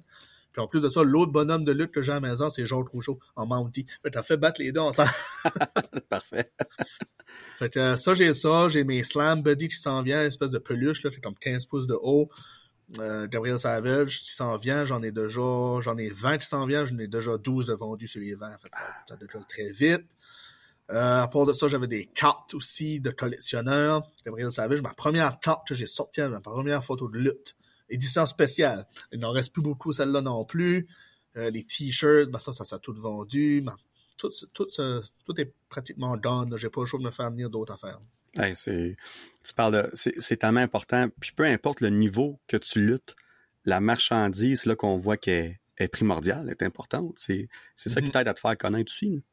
Exact. Tu sais, c'est que c'est vraiment quelque chose. Puis, puis une autre affaire comme moi, je suis un gars, je suis un amateur de bière. Puis quand je dis amateur, c'est plus une question de goûter différentes bières. Tu sais, je vais jamais en boire comme tant parce qu'à un moment donné, ça vient pesant puis tout ça. Fait que si je veux avoir euh, du fun une soirée, ce sera pas nécessairement sur la bière, mais tout ça pour dire que j'adore découvrir toutes sortes de bières. Puis ben, guess what? T'as parti ta propre bière, puis... On est deux. Deux maintenant. J'en ai deux, oui. Ma première est en sortie parce que je, suis commandité par les brasseries de la côte. C'est une microbrasserie locale dans la péninsule acadienne qui est faite de l'excellente bière. Euh, elles autres, je suis commandité par elles autres, ça va faire deux ans déjà. J'ai signé un contrat de deux ans la première fois, puis là, je vais de renouveler un autre contrat de deux ans commanditaire. Euh, la première bière en sortie, c'était au Notmont Gym. C'était la Vienno MMA. Euh, celle-là, c'est une bière 4,2%, bière blonde légère. en sortie il y a un an et demi passé. Elle s'est vendue, mon chum, sur beaucoup. Ils ont fait énormément de ventes. On est, les deux parties étaient contents. Cette année, j'ai sorti ma bière de lutteur, la G Savage, une bière un petit peu plus forte, 5% d'alcool, une bière blonde encore, mais euh, vraiment comme les deux sont excellentes. J'aime un petit peu plus la, il y a la 5%, puis c'est, elle se vend très bien aussi. Fait que je suis vraiment content d'avoir des opportunités de même, de commanditaire, de, de... j'aurais jamais cru que mon été sur une bière surtout moi sur deux bières. OK? Puis ça, ça se commande ça en ligne, ce bière-là? Je suis curieux. je ne sais pas si c'est le site des brasseries de la côte. Tu peux, ça, ça se. Sinon, je sais. Sinon, ça se vend directement à la brasserie. Si jamais tu descends dans le coin de la péninsule acadienne, comme tu as dit, brasserie de la côte, ils ont tout le temps en bonne quantité, tout en bien frais pour aller. Je vois, c'est déjà noté parce que oui, on s'en va dans ce coin-là. Fait que je vais faire un ah. petit arrangement quelque temps au mois d'août, là, ça va être, euh, ben justement, peut-être pouvoir célébrer ta victoire ah du 20 août avec une bonne bière de Gab Savage. Excellent. Puis, euh, ah ben c'est le fun. Puis quand tu as choisi une bière blonde, dans le fond, c'est-tu passer ton genre de bière que, que t'aimes? Oui, moi, moi, j'aime toutes les bières. Je peux même boire de la stout, de la foncée, un petit peu moins, mais j'aime toutes les bières. Mais euh, je faisais du taste comme un taste test, là. je goûtais plusieurs sortes, plusieurs styles, etc. Puis ça a donné que les deux fois j'étais à une blonde. Euh, je pense que la prochaine fois, je vais aller avec une IPA. Mais euh, celle-là, parce que je garantis que dans un an ou deux, s'il n'y a pas une Real Savage Pro Wrestling Beer, ben ça sera pas loin. ben, tu parles d'IPA, moi c'est en ce moment c'est c'est ça. Là. Moi c'est je en, plein, euh, j'essaie plein d'IPA différentes. Là, Quand je vais dans les restaurants puis ça, c'est pas mal souvent des IPA que je vais boire. Mais là, tout de suite, ben, c'est sûr, et disant, euh, faut pas que tu viennes high sur ton produit, vieux dictance. Mais hein. moi, quand je bois ma bière, pis ça, ben, je l'aime bien trop, j'en ai tout le temps euh, chez nous pareil, j'essaie de l'offrir un petit peu partout. Donc, ben j'ai lutté à Québec, j'en ai emmené deux, un arbitre, puis un autre gars, euh, je l'emmène un petit peu partout. Puis euh, le monde est tout le temps bien content. Je l'avais même donné une à Georges Rougeau, puis il l'adorait lui aussi. Il a même pris une photo avec, puis il l'a mis sur Facebook. Donc, non, c'est vraiment nice. Ah, c'est le fun. Ça, c'est, des opportunités de, oui, de publicité, mais au-delà de ça, ça crée des, ah des liens, puis tout ça. Là, Moi, ça paraît pas. Tu sais, je l'en parle parce que je suis rendu habitué, mais quand je me mets à penser à tout ça, puis je regarde mon gym, puis je regarde tout je suis rendu, puis tout, l'expression living the dream, c'est ça que je fais tous les jours. Oui, non, c'est ça. Puis c'est, c'est super parce que tu as, parti de dire, OK, qu'est-ce que je fais? Tu as osé quelque chose, tu oses quelque chose. Puis tous les petits projets, ben, petits, c'est des gros projets dans le cas de gym, puis tout ça, mais tu sais, petits, moyens, gros projets que tu as parti, comme, tu peux ça vient pas comme ça. Tu sais, faut vraiment que tu le donnes puis tu le fasses. T'es commanditaire pour une bière, ça se trouve pas au coin de la rue. Tu sais, comme faut, faut que tu travailles pour faire ça. Tu sais, fait que c'est, fait que ça c'est, ton travail est récompensé, puis tu continues à le faire. Puis je pense que, tu sais, on va se dire vraies affaires, parce que on peut considérer comme un businessman, si on veut, quand tu des, des choses comme ça, puis, puis des projets comme ça, puis tout ça. Fait que de, de là à, augmenter encore ton, ton nom de différentes façons, c'est incroyable parce que s'il y a quelque chose qui fonctionne pas, mais c'est pas grave. T'as as, d'autres choses dans la ligne, Tu sais, puis c'est niveau de commanditaire, je suis chanceux parce que je suis commandité par un gym. Ça me coûte à rien pour m'entraîner. Euh, je suis commandité par une compagnie de suppléments dans la péninsule. Ça me coûte à rien pour mes suppléments. Euh, je suis commandité partout. J'ai un de mes bons amis qui, me commandite à travers son, son dashboard. C'est un dashboard, mais il me commandite, il me donne de l'argent, il m'aide avec mes affaires. C'est merveilleux. Je suis vraiment, vraiment chanceux. Euh, très bien entouré. Très bien entouré. Ben, puis comme ça n'a pas été donné, ça a été mérité. Puis comme tu es chanceux, mais en même temps, le, mérite il est là, puis ça, c'est tout euh, sur toi, évidemment. Puis au-delà de ça, je sais pour un fait, j'ai écouté évidemment les podcasts du Brain Josette. Euh, une autre chose que tu as fait aussi, que j'avais appris là, c'est tu as, un livre, tu as écrit un livre aussi, right? Oui, j'ai écrit un livre, puis là, je pense que bien d'écrire un autre dans les prochaines années, mais là, c'est beaucoup, ça, c'est beaucoup de travail, et de long terme. Je n'avais commencé un deuxième, actually, qui était vraiment différent du premier. Le premier, c'est un livre sur ma vie. C'est un livre qui explique beaucoup mon enfance, qui explique beaucoup de choses que j'ai passées à travers, tu avec un père malade de deux cancers à la maison, euh, ma mère qui travaillait plus à cause de ça, mes parents sur l'aide sociale, une, sœur, une sœur handicapée que je me faisais intimider euh, l'enfer à l'école parce que ma sœur était autistique, était différente des autres. Euh, toutes ces choses-là t'as fait l'homme que je suis rendu aujourd'hui. Le livre s'appelle Penser en dehors de la cage. Tu, le monde pense, OK, ça tu rapport avec au combat. Non, c'est justement, c'est penser en dehors de la cage. Je parle de mes expériences en normes et tout ça, oui, là-dedans, mais je parle de plusieurs autres choses. Ce livre-là, il, est disponible sur Amazon pour ceux qui, qui veulent l'avoir. Ben, je vais être honnête, je me l'ai commandé. Euh, fait ah. que ça, ça va, ça, ça devrait arriver euh, très bientôt. Euh, peut-être même aujourd'hui ou demain, on verra. Mais moi, j'aime lire. La seule chose, c'est de trouver le fameux temps pour lire. Oui. Mais quand j'ai un livre qui m'intéresse, qui me pousse à lire, soudainement, je trouve du temps pour lire. Puis j'ai eu des très bons témoignages de plusieurs personnes qui m'ont envoyé des messages touchants après avoir lu mon livre, du monde qui broyait après J'ai fait broyer du monde en lisant mon livre. J'imagine que ça a été les chercher à quelque part. Puis tu sais, je veux pas faire broyer personne, c'est pas ça que je veux. Mais si mon livre est capable de les motiver, pour aller chercher des émotions, puis les faire vivre quelque chose, ben, ça veut dire que le livre était bon, puis je pense que j'ai fait une bonne job là-dessus. Est-ce qu'il été écrit originellement en français ou en anglais? Il a été écrit en anglais au début, après ça, on a fait la traduction. En français, OK. Fait que l'original, c'est anglais. Parfait. Parce que moi, je l'ai... Il est plus, il est plus épais en français aussi, parce qu'en anglais, je m'ai trempé dans les choses un tout petit peu, puis j'ai mis les lettres, les lettres un petit peu plus petites. J'aime un peu moins ça. Fait ça dit, ça rapetissait le livre. En français, j'ai mis les lettres plus grosses. Fait le livre un petit peu plus épais, j'aime mieux ça. Force-moi les yeux. Fait que ça, c'était le premier livre. J'avais commencé à écrire un deuxième livre. Puis euh, là, j'ai mis ça sur pause parce que j'ai trop de projets la dos. Mais c'était un livre un petit peu plus pour les madames, sur là, qui rapprochait un petit peu plus du style euh, Fifty Shades of Grey ces affaires-là. OK, comme un, roman? un roman, ouais. Wow, OK, OK. Ouais, on, était, on est rendu comme un, petit peu plus sur un quart du livre de fait. Euh, tout est tout est en ligne un tout petit peu, mais on va on continue à travailler là-dessus. Quand tu dis on, c'est toi, mais vous êtes combien d'impliqués là, dans ce projet-là? J'ai deux autres personnes avec moi qui travaillent là-dessus. J'ai mon éditeur qui m'aide avec ça, j'ai ma personne qui s'occupe de, de, de, faire les, les de la partie éditée, mais la, la façon la partie euh, correction aussi, bien Ouais. sûr. Je écrire un livre, c'est bien beau, mais tu sais, je suis acadien. Faites-moi des fautes d'orthographe, je vais en faire, puis des mélanges de mots, puis ça. Fait je veux faire sûr que mon livre soit bien compris euh, partout. Dans n'importe quelle place que la personne va lire mon livre, puis il va comprendre ce qui est écrit. J'ai une équipe de on est trois personnes au total. Quatre si je prends la personne qui a fait la couverture du livre. Puis ça. Mais au-delà de ça, c'est ton histoire, c'est ton idée, puis eux Oui. t'aident à vraiment comme Oui. tout. euh, à mettre les choses ensemble. OK, ça, ça devrait aller bien plus à la fin. Ça, ça devrait plus être au début. Ça, c'est bon, mais on devrait le mettre plus en dessous puis rajouter. C'est de la job. ça. Ah, j'en doute pas, j'en doute pas. Comme c'est c'est fou parce que tu sais, je parlais tantôt comme, puis on va parler d'autres choses bientôt, mais toutes les idées que moi j'aurais eues quand j'étais jeune, ah, j'aime j'aime lire, j'aime écrire, tu sais, la lutte, ou là on parle du cinéma bientôt, tu sais. Là, je regarde tes projets comme ah ben lui il l'a fait, lui il l'a fait, lui il l'a fait, tu sais. T'es- T'es comme mon mon what if, le what if que moi j'aurais fait.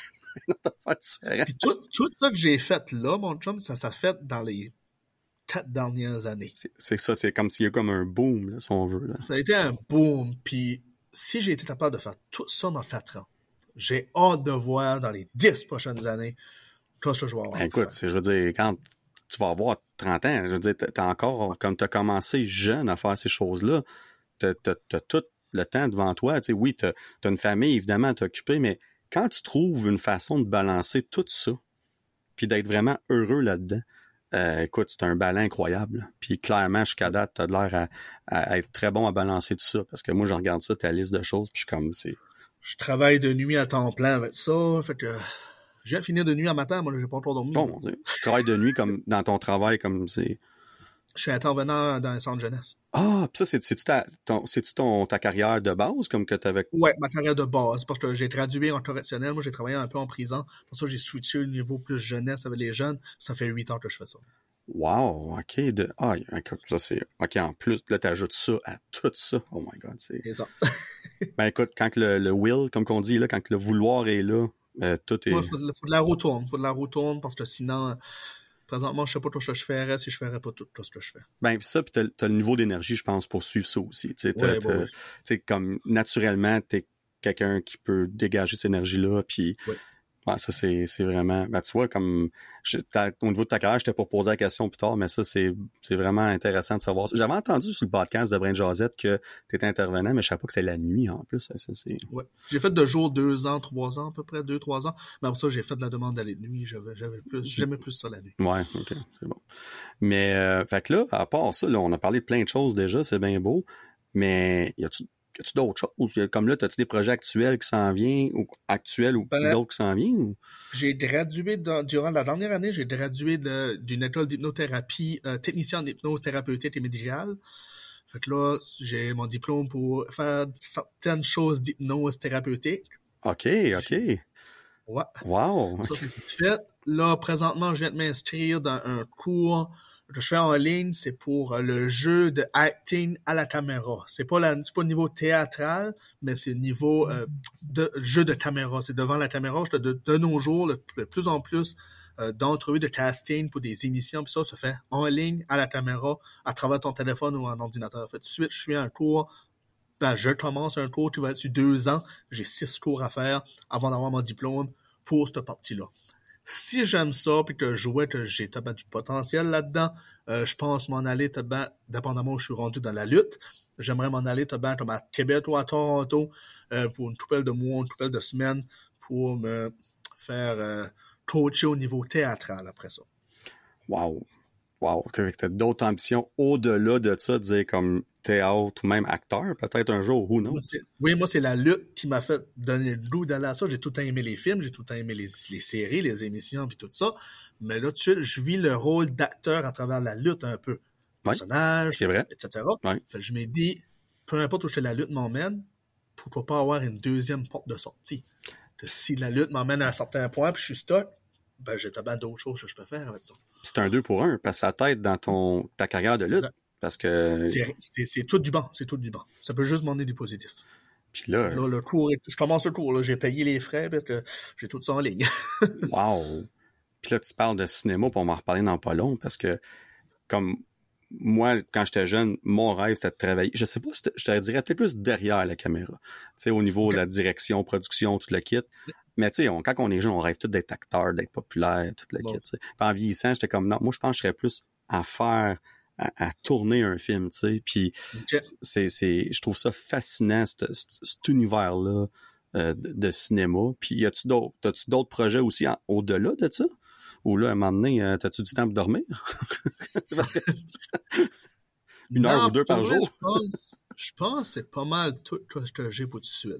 Mon gym de MMA, la lutte, le livre, la, mes commanditaires, la bière, tout ça. Là, j'aimerais ça aussi avoir un, un, fort aussi, comme un, un, gin ou quelque chose. J'ai tenté du monde, je m'attends d'ici à un an si c'est de quoi qui pourrait être faisable.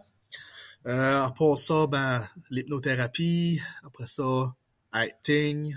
Puis ton, je pense c'est tout. Puis ton hypnothérapie, vraiment, vite fait, c'est le, but de faire ça, c'est si tu veux essayer ça dans, dans mettons, dans ton gym, quand tu es avec tes entraînements, c'est ça, oui? Oui, parce que moi, je croyais pas à ça, l'hypnose, avant. moi, je pensais à Mesmer, pis ça, la TV, je pensais que c'était de la bullshit, là. Mais, j'ai engagé un de, c'est un de mes commanditaires présentement, il s'appelle Marc Lemieux, et lui, il faisait de la motivation, il s'occupait, il faisait des séances d'hypnose pour me motiver, pour, quand je faisais des gros trainings, puis tout ça, puis tabarouette, ça marchait. Puis quand j'ai vu que ça marchait, puis que ça me drivait, puis je finissais une séance, je dormais comme un bébé après. Mais quand je me réveillais, par exemple, tassez-vous du chemin, les projets, puis la motivation, je l'avais au tapis. Mais quand j'ai vu que ça fonctionnait, je me dis, si ça, ça a été bénéfique pour moi, mais qu'est-ce que moi, je peux apporter aux autres à travers ça, dans mon gym, puis tout ça. Fait que j'ai été me faire former euh, pour ça. Incroyable. Puis une autre affaire que je fais pareil, que vite fait, que je veux dire, c'est moi, euh, il y a une fondation que j'ai créée. Je sais pas si tu vois là, suite, là, juste là sur mon mur, c'est une face de moi puis mon père en l'air ici. Là, j'essaie de la pointer. Là, oui, oui, oui, je la vois, oui, je la vois, oui. Ben, c'est la fondation, j'ai mis, j'ai fait au nom de mon père, la fondation Guillemont Vienno. À tous les années, je donne euh, des abonnements, de l'équipement puis tout ça gratuit à des enfants dans le besoin. Cette année encore, juste tout de suite dans l'été, on a donné pour quasiment 3000 ou 4000 pièces à des jeunes dans le besoin. Oui en abonnement, tout ça. Fait que je fais ça deux fois par année. Fait que je fais ça comme dans l'été puis dans le temps de Noël. c'est une fondation, une théâtre. Je l'ai commencé à mon père est décédé. Parce que mon père, quand c'était plus jeune, ben, il aidait beaucoup les jeunes, puis il était là beaucoup pour les jeunes mm. aussi. Puis je m'ai dit c'était de quoi d'important que moi, je voulais redonner à la communauté aussi. Ouais, puis surtout avoir vécu tu sais, les, gens qui, souvent qui ont des fondations puis qui, ont, qui ont vécu ces moments-là difficiles, ça donne encore plus le goût de, de redonner non seulement des gens, mais à sa communauté encore plus, parce que ça fait partie de ton patelin, tu sais, de, de... C'est, vraiment. Ah non, c'est. Écoute, je te je, dis pas ça euh, souvent, mais je, t'admire dans le sens que tout ce que tu peux faire, puis je dis pas ça pour être têteux ou parce que tu es sur le podcast, tout ça. Euh, vraiment, c'est. Puis quand je dis aux gens que j'avais Gab Savage Vienno sur mon podcast puis qu'on parlerait de lutte, j'ai dit même si vous écoutez pas la lutte, là, écoutez le podcast parce que vous allez, on va parler de tellement plus de choses. Puis c'est, moi je savais que ton histoire était vraiment intéressante, vraiment fascinante. Puis je pense que les gens vont en prendre beaucoup. Puis avant qu'on finisse ça vite fait, tu parlais de cinéma tantôt. Euh, tu es un fan de cinéma, ça on le sait. Euh, ma gâterie, ça, je, je peux aller au cinéma tout seul, m'asseoir là, moi, il n'y a aucun problème ben moi, j'ai commencé à faire ça dans les dernières années, aller au cinéma tout seul, parce qu'avec le podcast, j'ai pas le choix d'écouter certains films, ben pas le choix. On s'entend que j'aime ça, puis je suis content. Mais de toujours attendre pour quelqu'un d'aller voir un film, des fois, je manquais des films, je suis comme, you know what, à Star, comme ça se peut que je prenne comme une heure ou deux heures l'après-midi, je comme je m'en vais au cinéma, j'ai un direct à côté de chez nous, on va écouter mon film, je reviens chez nous, je l'ai vu, puis des fois, l'expérience est meilleure. Oui, moi, c'est rendu comme je vais au cinéma avec ma conjointe, mais elle, elle n'est pas une fanatique de films de super-héros. Tous les films qui ont rapport aux super-héros pis ça, je vais aller les voir tout seul la plupart du temps, puis je vais aller les voir dans l'après-midi moi aussi. Là. Oui. Ben non, c'est ça, exactement. Puis euh, moi, je suis chanceux, ma, douce moitié, ma conjointe, elle, elle, me suit dans mes films de Marvel, puis DC, Star Wars, puis tout ça, comme... Je, je pense essayer de, de, de, de, faire watcher la mienne un petit peu à travers Disney+, pour commencer à la l'habitué, là, mais. Oh, toi, ça ben, puis, tu sais, faut que ce soit naturel. hein? Ben, ben c'est un peu ça. Puis comme, tu sais, moi, j'ai commencé à fréquenter ma, ma femme en 2010, puis le, MCU, les films de Marvel commençaient dans ce temps-là. Puis moi, je comme, je m'en vais voir Avengers ou comment je vais aller avec toi, tu sais, pas de trouble. Captain America, on va aller ensemble. Puis euh, elle a suivi ces films-là à travers nos sorties au film, fait que ça l'a aidé aussi. Puis là, on est rendu tellement loin là-dedans. Comme quelqu'un qui commence demain matin à écouter ces films-là, euh, ça pourrait être un peu euh, overwhelming d'une mm. façon parce que. Ouais, naturellement, c'est ça, C'est, c'est ça l'affaire. Puis tu, tu regardes ça, puis justement, ça va être une de mes questions tantôt, mais mais là, on va revenir vite fait au, au film de cinéma en général. Comme tu parles de cinéma, à quel point tu aimes ça aller au cinéma. On parlait de souvenirs de wrestling tantôt. Ton meilleur souvenir de cinéma dans une salle ou quelque chose, un, un film que tu étais voir qui t'a marqué, un moment qui t'a marqué ou quelque chose, c'était comme quand je pense au cinéma, je pense à cette fois-là ou ces fois-là. Là. Je peux penser à deux, deux fois en trois. C'est Ouais, drôle, tu me dis ça, mais il y a tout le temps deux spots qui me viennent à la tête. La première, c'est toi, je sais pas si tu sais, c'est frais encore mon père, pis ça, c'est un autre moment avec mon père. C'est, j'ai, j'ai rien été au cinéma avec mon père trois fois, je pense, dans ma vie. J'étais voir Snake on the Plane avec lui dans le- euh, longtemps passé. Ouais. Puis après ça, j'étais voir Creed 1 puis Creed 2, film de bots. Ouais, oui, super. J'ai été voir ces deux films-là, euh, ces trois films-là avec mon père. Fait quand je pense au cinéma, je pense à ces moments-là. C'était bateau, c'est encore frais pis ça. Absolument. Sinon, un autre moment qui me vient en tête, c'est le vieux, ben, vieux, Spider-Man 3 avec Tobey Maguire, avec Venom pis ça, quand ça sortit. J'avais été le voir au Cinépark avec mon frère, puis c'est un autre moment que tu as parlé de film, de moment, ça m'a passé en tête. C'est tout. Pas de raison particulière. Non, c'est ça. J'ai tout le temps trippé sur Venom quand j'étais plus jeune. Fait que quand ça, ça sorti, ben, j'étais encore jeune. Fait que j'ai fait, oh, ok, je vais aller le voir. Fait que c'était comme mon vilain préféré dans le temps de Spider-Man. C'est un peu malheureux qu'ils l'ont plus ou moins réussi dans ce film-là, mais quand t'es Ouais. jeune, tu Quand le j'étais plus pas. jeune, en fait, je tirais pas. Moi, je le watchais, c'est comme si je watchais de l'or ça. pareil. là. Mais tu suivais, je suis comme. Comme, sur le coup, j'étais comme, ouais, c'est super. Puis après, à le réécouter, je suis comme, ah, finalement, tu sais, on verra. Mais, puis tu parles de ça, tu sais, comme, tu parles du cinéma avec ton père. Moi aussi, un de mes moments que je me rappellerai toujours, c'est d'aller voir Batman Returns, tu sais, parce que moi, oublie pas que j'ai quasiment 10 ans de plus. Puis j'avais, c'était en 92, ça. J'avais comme 6 ans, 7 ans, 7 ans peut-être, tu sais. Puis je vais toujours me rappeler et être un peu traumatisé par le pingouin de Danny DeVito qui Ouais, mangeait des vrai, poissons puis tout. Puis j'étais comme, Ouais. quand mon père, qu'est-ce fais de m'emmener voir ça? Oui, c'est Batman, mais c'était super dark pour un film de, Ouais, Batman. dark, ça, ouais. Mais, mais moi, Batman, c'était mon personnage préféré. Lui Spider-Man, bien évidemment. Fait que, tu sais, on revient aujourd'hui à The Flash. Pourquoi que j'ai autant, on en reparlera tantôt, mais pourquoi que je l'allais voir ce film-là absolument, c'était en cause de Michael Keaton qui revenait en tant que Batman parce que, J'ai été On le s'en- voir, j'ai été le voir, ouais, de Flash, ouais. Ouais, Flash, ouais, que- qu'est-ce que t'en as pensé? C'était pas les meilleurs effets, là. Ouais, Les non, pis ça, c'était whatever. Mais, je m'attendais à pire. J'ai quand même aimé ça sur certains petits points. J'ai enjoyé mon film. C'était pas un film que j'ai resté assis là, puis j'avais hâte de sacrer mon temps. Ok. Je l'ai watché au temps plein, puis j'étais comme, OK, OK, c'est pas le meilleur film de l'année, là, c'est pas mon film préféré, puis c'est pas rien de wow, puis tu sais, les effets spéciaux, j'étais oh.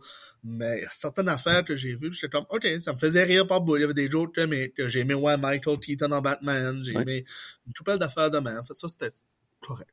J'ai Ben, enjoyé mon moment au cinéma, pareil. Non, puis moi, ça, tu parles des meilleurs moments. The Flash, ironiquement, un de mes meilleurs moments parce que j'ai eu la chance de le voir en avant-première. Parce qu'il donnait des, il donnait toutes sortes de screening en avance. Je pense que c'était pour faire le marketing du film, en- pour faire sûr que les gens allaient le voir. Puis je l'ai vu le 1er juin, je l'ai vu deux semaines avant. Puis euh, la crowd, est, un, le cinéma était plein. T'avais les security guards qui avaient été engagés par Warner Brothers. Puis tout, c'était vraiment Oh, comme, ok. ouais, comme il y avait des, des gars assis partout qui watchaient les téléphones, faire sûr qu'on filme pas. OK. Oh, ouais, c'était c'est la première fois que je vivais ça. Puis, mais au-delà de ça, la crowd était malade, là, comme le monde, il était dedans au bout. C'était une belle Ah ambiance ouais.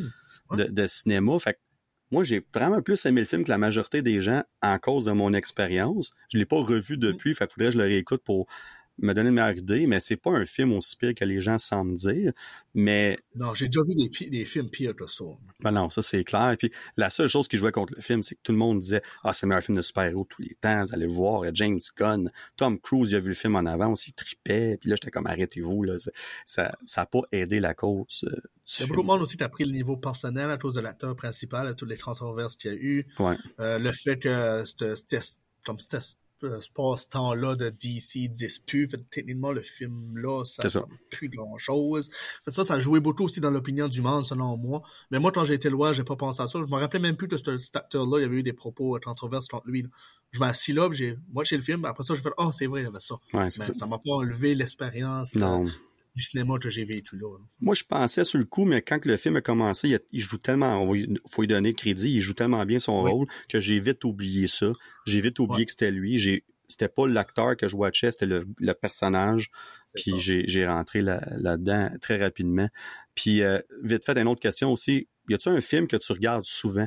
Un film que tu reviens tout le temps, comme ça peut être longtemps passé, mais que tu continues tout le temps? Mais comme un ou deux Il y en qui, a beaucoup. Un ou deux qui, que, comme, qui, qui te vient en tête tout de suite, là, que t'es comme ça. Euh, Il y a un film que je watch souvent sur Netflix. Il y en a, il y en a deux. Il y en a deux que j'ai watché souvent. Seigneur. Puis c'est pas des films de super-héros, ces deux-là. Il y en a un, c'est euh, Lone Survivor avec, euh, Mark avec Mark Wahlberg. Wahlberg, ben oui, c'est excellent ça. J'ai adoré ce film-là. Je le watch souvent. J'ai même écouté le podcast avec le vrai. T'as vécu Oui. cette expérience-là. Puis un autre film, Django, avec Ah, euh, Jamie Foxx. Django Unchained, ben oui. Ouais. Ouais. Ça, c'est les deux films que j'ai watché le plus sur Netflix, je pense, que je watch encore aujourd'hui. Ça, puis La Ligne verte aussi, de Green Mile, un vieux film. Avec euh, Tom Hanks, entre autres, ouais. comme Hanks. Puis si on parle de super-héros, mettons que je vois sur Disney+, moi, je suis un gros fanatique de Hitman. Fait tout tout, Wolverine est dedans. Puis Magneto, je le watch. Ben, ça, c'est intéressant parce que où est-ce que Marvel s'en va avec leur Ah, film je- éventuellement, euh, là, on sait que les X-Men vont arriver dans Marvel, dans le MCU éventuellement. D'ailleurs, Deadpool 3, On va avoir hâte, là. ben, Deadpool 3 l'année prochaine, Wolverine va être de retour. Fait que je pense que Ouais, ça va. ça, j'étais content, là. Quand j'ai vu que Hugh Jackman revenait, là, j'étais comme... Moi, je pensais que c'était une joke. J'ai pensé, non, non, une niaisant, ne donnez pas pour tes faux espoirs de même, vous autres, là. Mais quand j'ai su que c'était vraiment vrai, Non. j'adore Deadpool. Je trouve Ryan Reynolds me fait pisser de mes culottes. Puis de voir Hugh Jackman en Wolverine, t'es mon super-héros préféré. Je montrerais juste, on rajouterait Magneto là-dedans. J'étais mon, mon, vilain, mon vilain préféré dans X-Men ou whatever. J'étais un petit je l'aime autant que ça serait un super-héros. Pas, le, pas la vieille version de Magneto, là. Lui avec Fassbender. Oh, le, le récent, là, ouais, c'est ça. Ouais, je l'aime bien. Fait, si il y aurait tout ça dans ce film-là, moi, je- j'aurais un petit enfant au cinéma. Ouais, mais écoute, puis moi, j'espère juste qu'on va mettre son fameux costume. Moi, c'est juste ça de Ouais. Wolverine qui manquait dans les films Ah précédents. ouais, Je ouais. trouve- Puis Marvel, ils nous ont prouvé qu'ils sont capables de prendre des costumes puis de les mettre en film. Fait que euh, je m'attends à voir de quoi de spécial euh, de ce côté-là, euh, bien évidemment. Fait que dans le fond, toi, tu es un fan de Marvel puis tout ça, tu sais que Deadpool t'a out.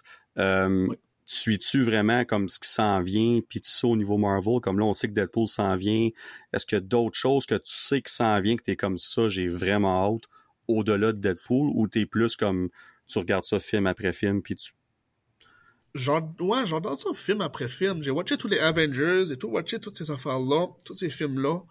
Mais on dirait, à part, j'ai j'ai tellement hâte que les Hitman c'est dans l'univers, dans cet univers-là, Ah ouais. Qu'on dirait que le restant, ben, comme je l'a- j'adore, comme tout, ce qui va sortir, je vais le watcher. Mais on dirait, non, tout de suite, je sais pas, à part, à part euh, Deadpool, on dirait, je sais pas toi d'autre qui s'en vient qui pourrait me, me fasciner. Je sais que là, avec Spider-Man, Venom, puis ça, on va embarquer là-dedans, puis ça, Ah whatever. Ah ouais. J'ai hâte de voir ça- où ça va y aller, j'ai adoré le dernier Spider-Man, je l'ai acheté pareil, parce que j'ai trippé dessus ben raide.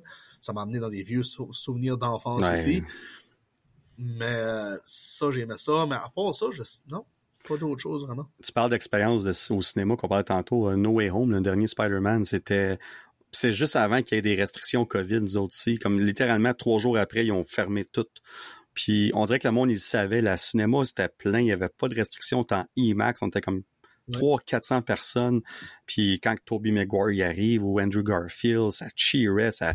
J'ai jamais vu, tu sais, je parlais de Flash tantôt, mais Flash, c'était rien à côté de Ouais, ce que ouais. j'ai vu pour No Way Home. Puis même Avengers Endgame, où c'était une belle expérience, euh, puis Infinity War, Spider-Man No Way Home reste pour moi la meilleure expérience de cinéma que j'ai eue de ma vie. Puis j'ai fait une erreur, moi, quand euh, Spider-Man a sorti. TikTok, là. Il t'en a des spoilers Oh qui sont non. là-dessus. Moi, Oh je suis un curieux. Quand je, je faisais TikTok demain, puis tout d'un coup, j'ai vu, j'avais pas encore vu le film, puis j'ai vu ce spot-là, le, spot- le spot le plus important de No Way Home, je l'ai vu sur TikTok. Quand j'étais au cinéma, ben, j'étais quand même content, mais ça gâchait la magie. Puis après ça, je m'ai fait des attentes de Mongol pour euh, Doctor Strange, en pensant que j'allais voir tous les super-héros du monde, j'allais voir Iron Man dans Tom Cruise, j'allais voir n'importe qui. Puis j'ai rien vu de ça, puis j'avais, formé TikTok pour pas avoir de spoilers. Mais même si j'aurais vu des spoilers, ça m'aurait rien servi pendant tout. Je n'avais rien de magique dans ce film-là. Plus qu'il faut. Non, non, c'est ça. C'est Doctor Strange est un excellent exemple d'un film qui était overhype par toutes les rumeurs folles qu'il y avait. Moi, je suis Ouais. victime de ça. J'avais un podcast. Ben, j'ai un podcast encore évidemment, mais on parlait de ça, puis on, on fait partie de ça, des gens qui hypaient, mais on disait toujours faites attention, là, tu sais, comme comme on sait pas ce qui va arriver. Puis finalement, quand tu, tu sors de toute cette bulle-là, tu regardes le film, c'est pas un mauvais film, c'est un bon film. Non, non, non, c'est bon film. Mais Ça, ça avait trop fait d'attente. c'est ça, nos attentes étaient complètement euh, disjonctées, tu sais. Fait que c'est en cause de ça, Ouais. ça a eu un impact là-dessus. Fait que à, à Star, je suis comme, regarde, you know what? Moi, Spider-Man, je savais que New Garfield s'en est, je savais que Tobey Maguire s'en venait, ça, ça faisait des mois, je savais, mais de le voir live en personne, c'était excitant, c'était c'était spécial. Puis oui, TikTok, c'est la pire, pire place pour les spoilers. Moi, d'ailleurs, euh, je vois presque jamais euh, mm-hmm. pour ça parce que ça c'est instantané. Là. Tu, ils mettent tout ça là-dessus. Puis même si, si t'es moindrement curieux, tu vois tout popper, puis là, ah, Toi cliquer dessus. Ouais, moi, je même, là, je suis ah, ouais, checker pour ouais, des fois, ça serait pas ça, puis ah, oh, shit, c'était ça. Comme euh, quand c'était Quantum Mania, Ant-Man and the Wasp, il avait mis l'image de, de, de, toutes les Kang, là, tu sais, puis j'étais comme... Ouais comme, moi, je l'ai c'est rare, je l'écoute toujours le jeudi soir, mes films de Marvel, pour éviter ça, justement. Mais cette fois-là, on pouvait pas, on avait des plans, on était la fin de semaine, puis deux jours, ça a été suffisant pour que je vois le, post-credit scene sur les médias sociaux. Fait que, c'est, malheureusement, c'est ça que c'est. Puis là, euh, vraiment vite fait, après ça, on va fermer ça là parce que je veux te laisser retourner à tes... Euh, puis encore une fois, je te, je te le dis, je dit tantôt, mais merci de prendre ce temps-là. C'est vraiment... Ça me fait plaisir, moi du fun en masse. Vraiment apprécié. Puis, euh, vite fait, 2023, euh, on est à moitié chemin. Tu parlais de Creed 1, Creed 2. J'ose croire que tu as vu Creed 3. Euh, oui, ça, vraiment bien aimé. Ça, ça, a être quand même un peu une expérience avec le fait que tu as vu les deux premiers avec ton père, ça a être une expérience un peu différente. J'ai été loin à Québec avec ma conjointe parce que je te parle là pour la lutte. Ouais. Puis quand j'ai été loin, pendant le film, je il y a des larmes qui ont coulé sans même raison. Tu sais, ben, à un moment donné, il perd sa mère dans le film, je mm-hmm. pense, dans la 3. Là. Ouais. Puis je suis encore tout frais de ça? Fait, je suis habitué de les Creed 1, Creed 2, je watch avec mon père. Fait, là, je me tournais. Tu sais, j'étais content, c'était ma blonde, mais c'était différent. Fait, là, il y a des larmes qui ont coulé pendant le film que je me sentais de ah, OK. Mais à part ça, j'ai vraiment aimé le film. Ouais, c'est un, je trouve que c'est une très bonne trilogie jusqu'à date. Euh, oui. Euh, ils font tellement une bonne job à se distancier de Rocky mal oui, dans cet univers. Non, puis ça doit être qu'il veut revenir pour le quatrième. Il a dit Sylvester Stallone qu'il veut revenir pour le prochain. Je sais pas si c'est vrai. Ben, il veut revenir à condition que le, c'est comme le producer du film. C'est lui qui est, c'est pas le, c'est pas euh, Michael B. Jordan qui a réalisé le film. C'est pas lui le problème. C'est le gars qui produce le film. Euh, lui, puis Sylvester Stallone, ça, c'est, ça, ça marche pas, pas en tout. Euh, C'est pour ça qu'il a débarqué du troisième.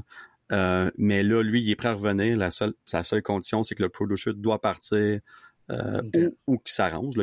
On sait jamais. Ouais. Garde The Rock puis Vin Diesel semble savoir arranger. Euh, oui, c'est ça j'ai pu voir. là. Clairement. c'est eux autres. leur ego de côté, ces deux gars avec un gros ego, puis à un moment donné, il faut que les deux trouvent un terrain d'entente puis qu'ils réussissent à passer par-dessus. Tu l'as dit tantôt, c'est la business. Puis, à un moment donné, The Rock veut, pas ses films dernièrement, il a un petit peu plus de misère, il est plus dans le wrestling. Puis, écoute, le gars, il est pas à plaindre, là, il pourrait vivre euh, trop vite temps que son argent, là. Mais, mais ça reste qu'il y a une fierté. Puis, un des personnages qui a le plus marqué le cinéma pour The Rock, c'est, Hobbs. Tu sais, on va dire vraies choses. Il, a, il, a, il, a, rajouté de quoi à Fast and Furious. Ben, tant qu'à moi, il a sauvé la franchise. Ouais. Tu sais, on va se dire vraies affaires. Là. Les films qui étaient dedans, le 5 puis le 6 particulièrement, euh, c'est lui qui a rajouté cet élément-là qui manquait, on dirait, là, à ces films-là. Fait que de voir revenir pour la grande finale, pour moi, c'est... J'espérais ça, ça va arriver. Fait que là, je suis comme... Moi, j'étais un fan des, fans, des films de Fast and Furious, même si c'est pas les... Tu sais, 9, pour moi, c'était...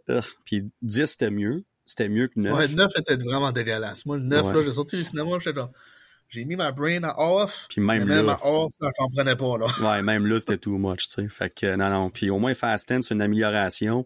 Euh, Jason Momoa qui a joué un rôle euh, complètement débile. Ah, moi, c'était lui la star du film. Pour moi, c'était pas Vin Diesel, c'était pas John Cena, c'était pas euh, Jason Statham, c'était pas rien d'autre. C'était Jason Momoa. Ah ouais, il a, il, a, il a volé le show, puis de... là, rire. C'est une version de lui que j'ai vue. Tu sais, je le voyais dans Aquaman, pas le même gars, là. Ah non, du tout. Non, puis c'est ça que j'aime, il s'est démarqué vraiment. Puis j'adore ça. Puis le, le fait que là, il va y avoir un film de Hobbs puis lui, on s'enligne vers ça. Puis là, après ça, ça va être la grande finale. Fait que de juste de voir cette dynamique-là, je suis comme let's go, on, je veux ça demain matin. Ah, j'ai ah hâte, là. Ça va être débile. Juste, juste la scène à la fin où The Rock, il, il parle puis il dit euh, sais, je sais pas trop qu'est-ce qu'il dit. Il dit, je suis pas dur à trouver. Puis il écrase le téléphone. Je suis comme, c'est un, c'est un 20 secondes. Je suis comme, j'avais juste besoin de ça. Let's go. Moi, je te t'entends. Je savais même pas qu'il allait show up. J'avais pas vu de spoiler. J'avais pas rien entendu dire. Ah, je, lisais pas là-dessus plus qu'il faut. Mais quand je l'ai vu, j'avais, oh, là, par exemple, vous venez de, vous avez piqué ma curiosité pendant le film, mais là, vous avez capté mon attention. Comme, je pense qu'on dit ça dans Django, cette Ah ouais, Leonardo DiCaprio. J'utilise ce GIF-là, GIF-là, whatever comment on prononce ça? J'utilise ça très régulièrement. Puis euh, non, c'est écoute, c'est incroyable. Puis euh, pour le reste de l'année, y a-tu un film que pas nécessairement un super-héros, un film en général que vraiment que tu as hâte de voir qui reste là comme? Hey, je sais même pas tout ce qui s'en vient dans les films. Je, je, je check ça semaine à semaine parce que je T'as pas le temps, c'est ça. J'adore y aller au cinéma, mais comme je me fie à l'horaire du cinéma local à tous les semaines, mais j'ai pas rien vu. Comme, à part si tu pourrais m'apprendre de toi, mais je sais pas s'il y a de quoi de majeur qui s'en vient d'ici 2000, fin 2023. Mais t'avais-tu aimé le premier Dune? Comment? Dune. Dune? Dune. Euh, Le même pas watché. bon, ben, tu vois, ça c'est. Pour moi, c'est le film que j'ai le plus hâte de voir cette année. C'est la deuxième partie. C'est euh. Denis Villeneuve, là, le, le gars québécois qui a fait le premier. Puis c'est un remake d'un vieux film, slash, puis c'était- c'est un Oui. livre aussi. Euh, le premier film il est un peu plus long dans le sens qu'on se set up ce qui s'en vient. Mais le deuxième, puis quand même excellent, là, mais le deuxième qui s'en vient au mois de novembre, ça que un, ça va être une grosse grosse guerre puis tout ça. Fait que euh, tu vas probablement commencer à en entendre parler euh, dans les prochaines semaines. euh. Ok. Ça va me motiver à watcher le premier? Ouais, puis je, je pense pas qu'il est sur Netflix, mais il, il est certainement disponible quelque part en streaming. Je sais juste Ouais. pas quel. Il y a tellement de sites à heure, je sais plus c'est Ouais. lequel. Euh, je pense que c'est Crave, mais en tout cas, euh, il est disponible là, certainement. Puis je vais finir ma dernière question. On parle de Marvel, puis tu te rappelles du film Civil War? Oui. OK. T'étais-tu Team Captain America ou Team Iron Man? Iron Man. OK. C'est parfait. Toi, t'es-tu Team euh, Captain America? Ben moi, je vais te dire quelque chose. J'étais Team Captain America jusqu'à la fin. Puis, puis à la fin, quand ils ont combat entre les deux, puis avec Bucky, puis le, le reveal que les parents de, de, de Tony Stark sont morts, puis que Steve, il le savait, puis tout ça, là, j'ai un petit pincement au cœur. J'ai ah, j'ai manqué une belle occasion de faire la bonne affaire ici, là. Puis, J'ai jamais été un gros fan de Captain America. ouais, ben, J'ai de la misère. Ben moi, je l'ai- je l'aimais pas vraiment. Comme son premier film, là, c'est un, pour moi, c'est un- c'était un, des pires dans le temps. là. Comme j'ai, j'avais pas trippé. Dans le premier Avenger, j'étais comme c'est correct, tu sais. Mais moi, c'est vraiment Captain America, Winter Soldier.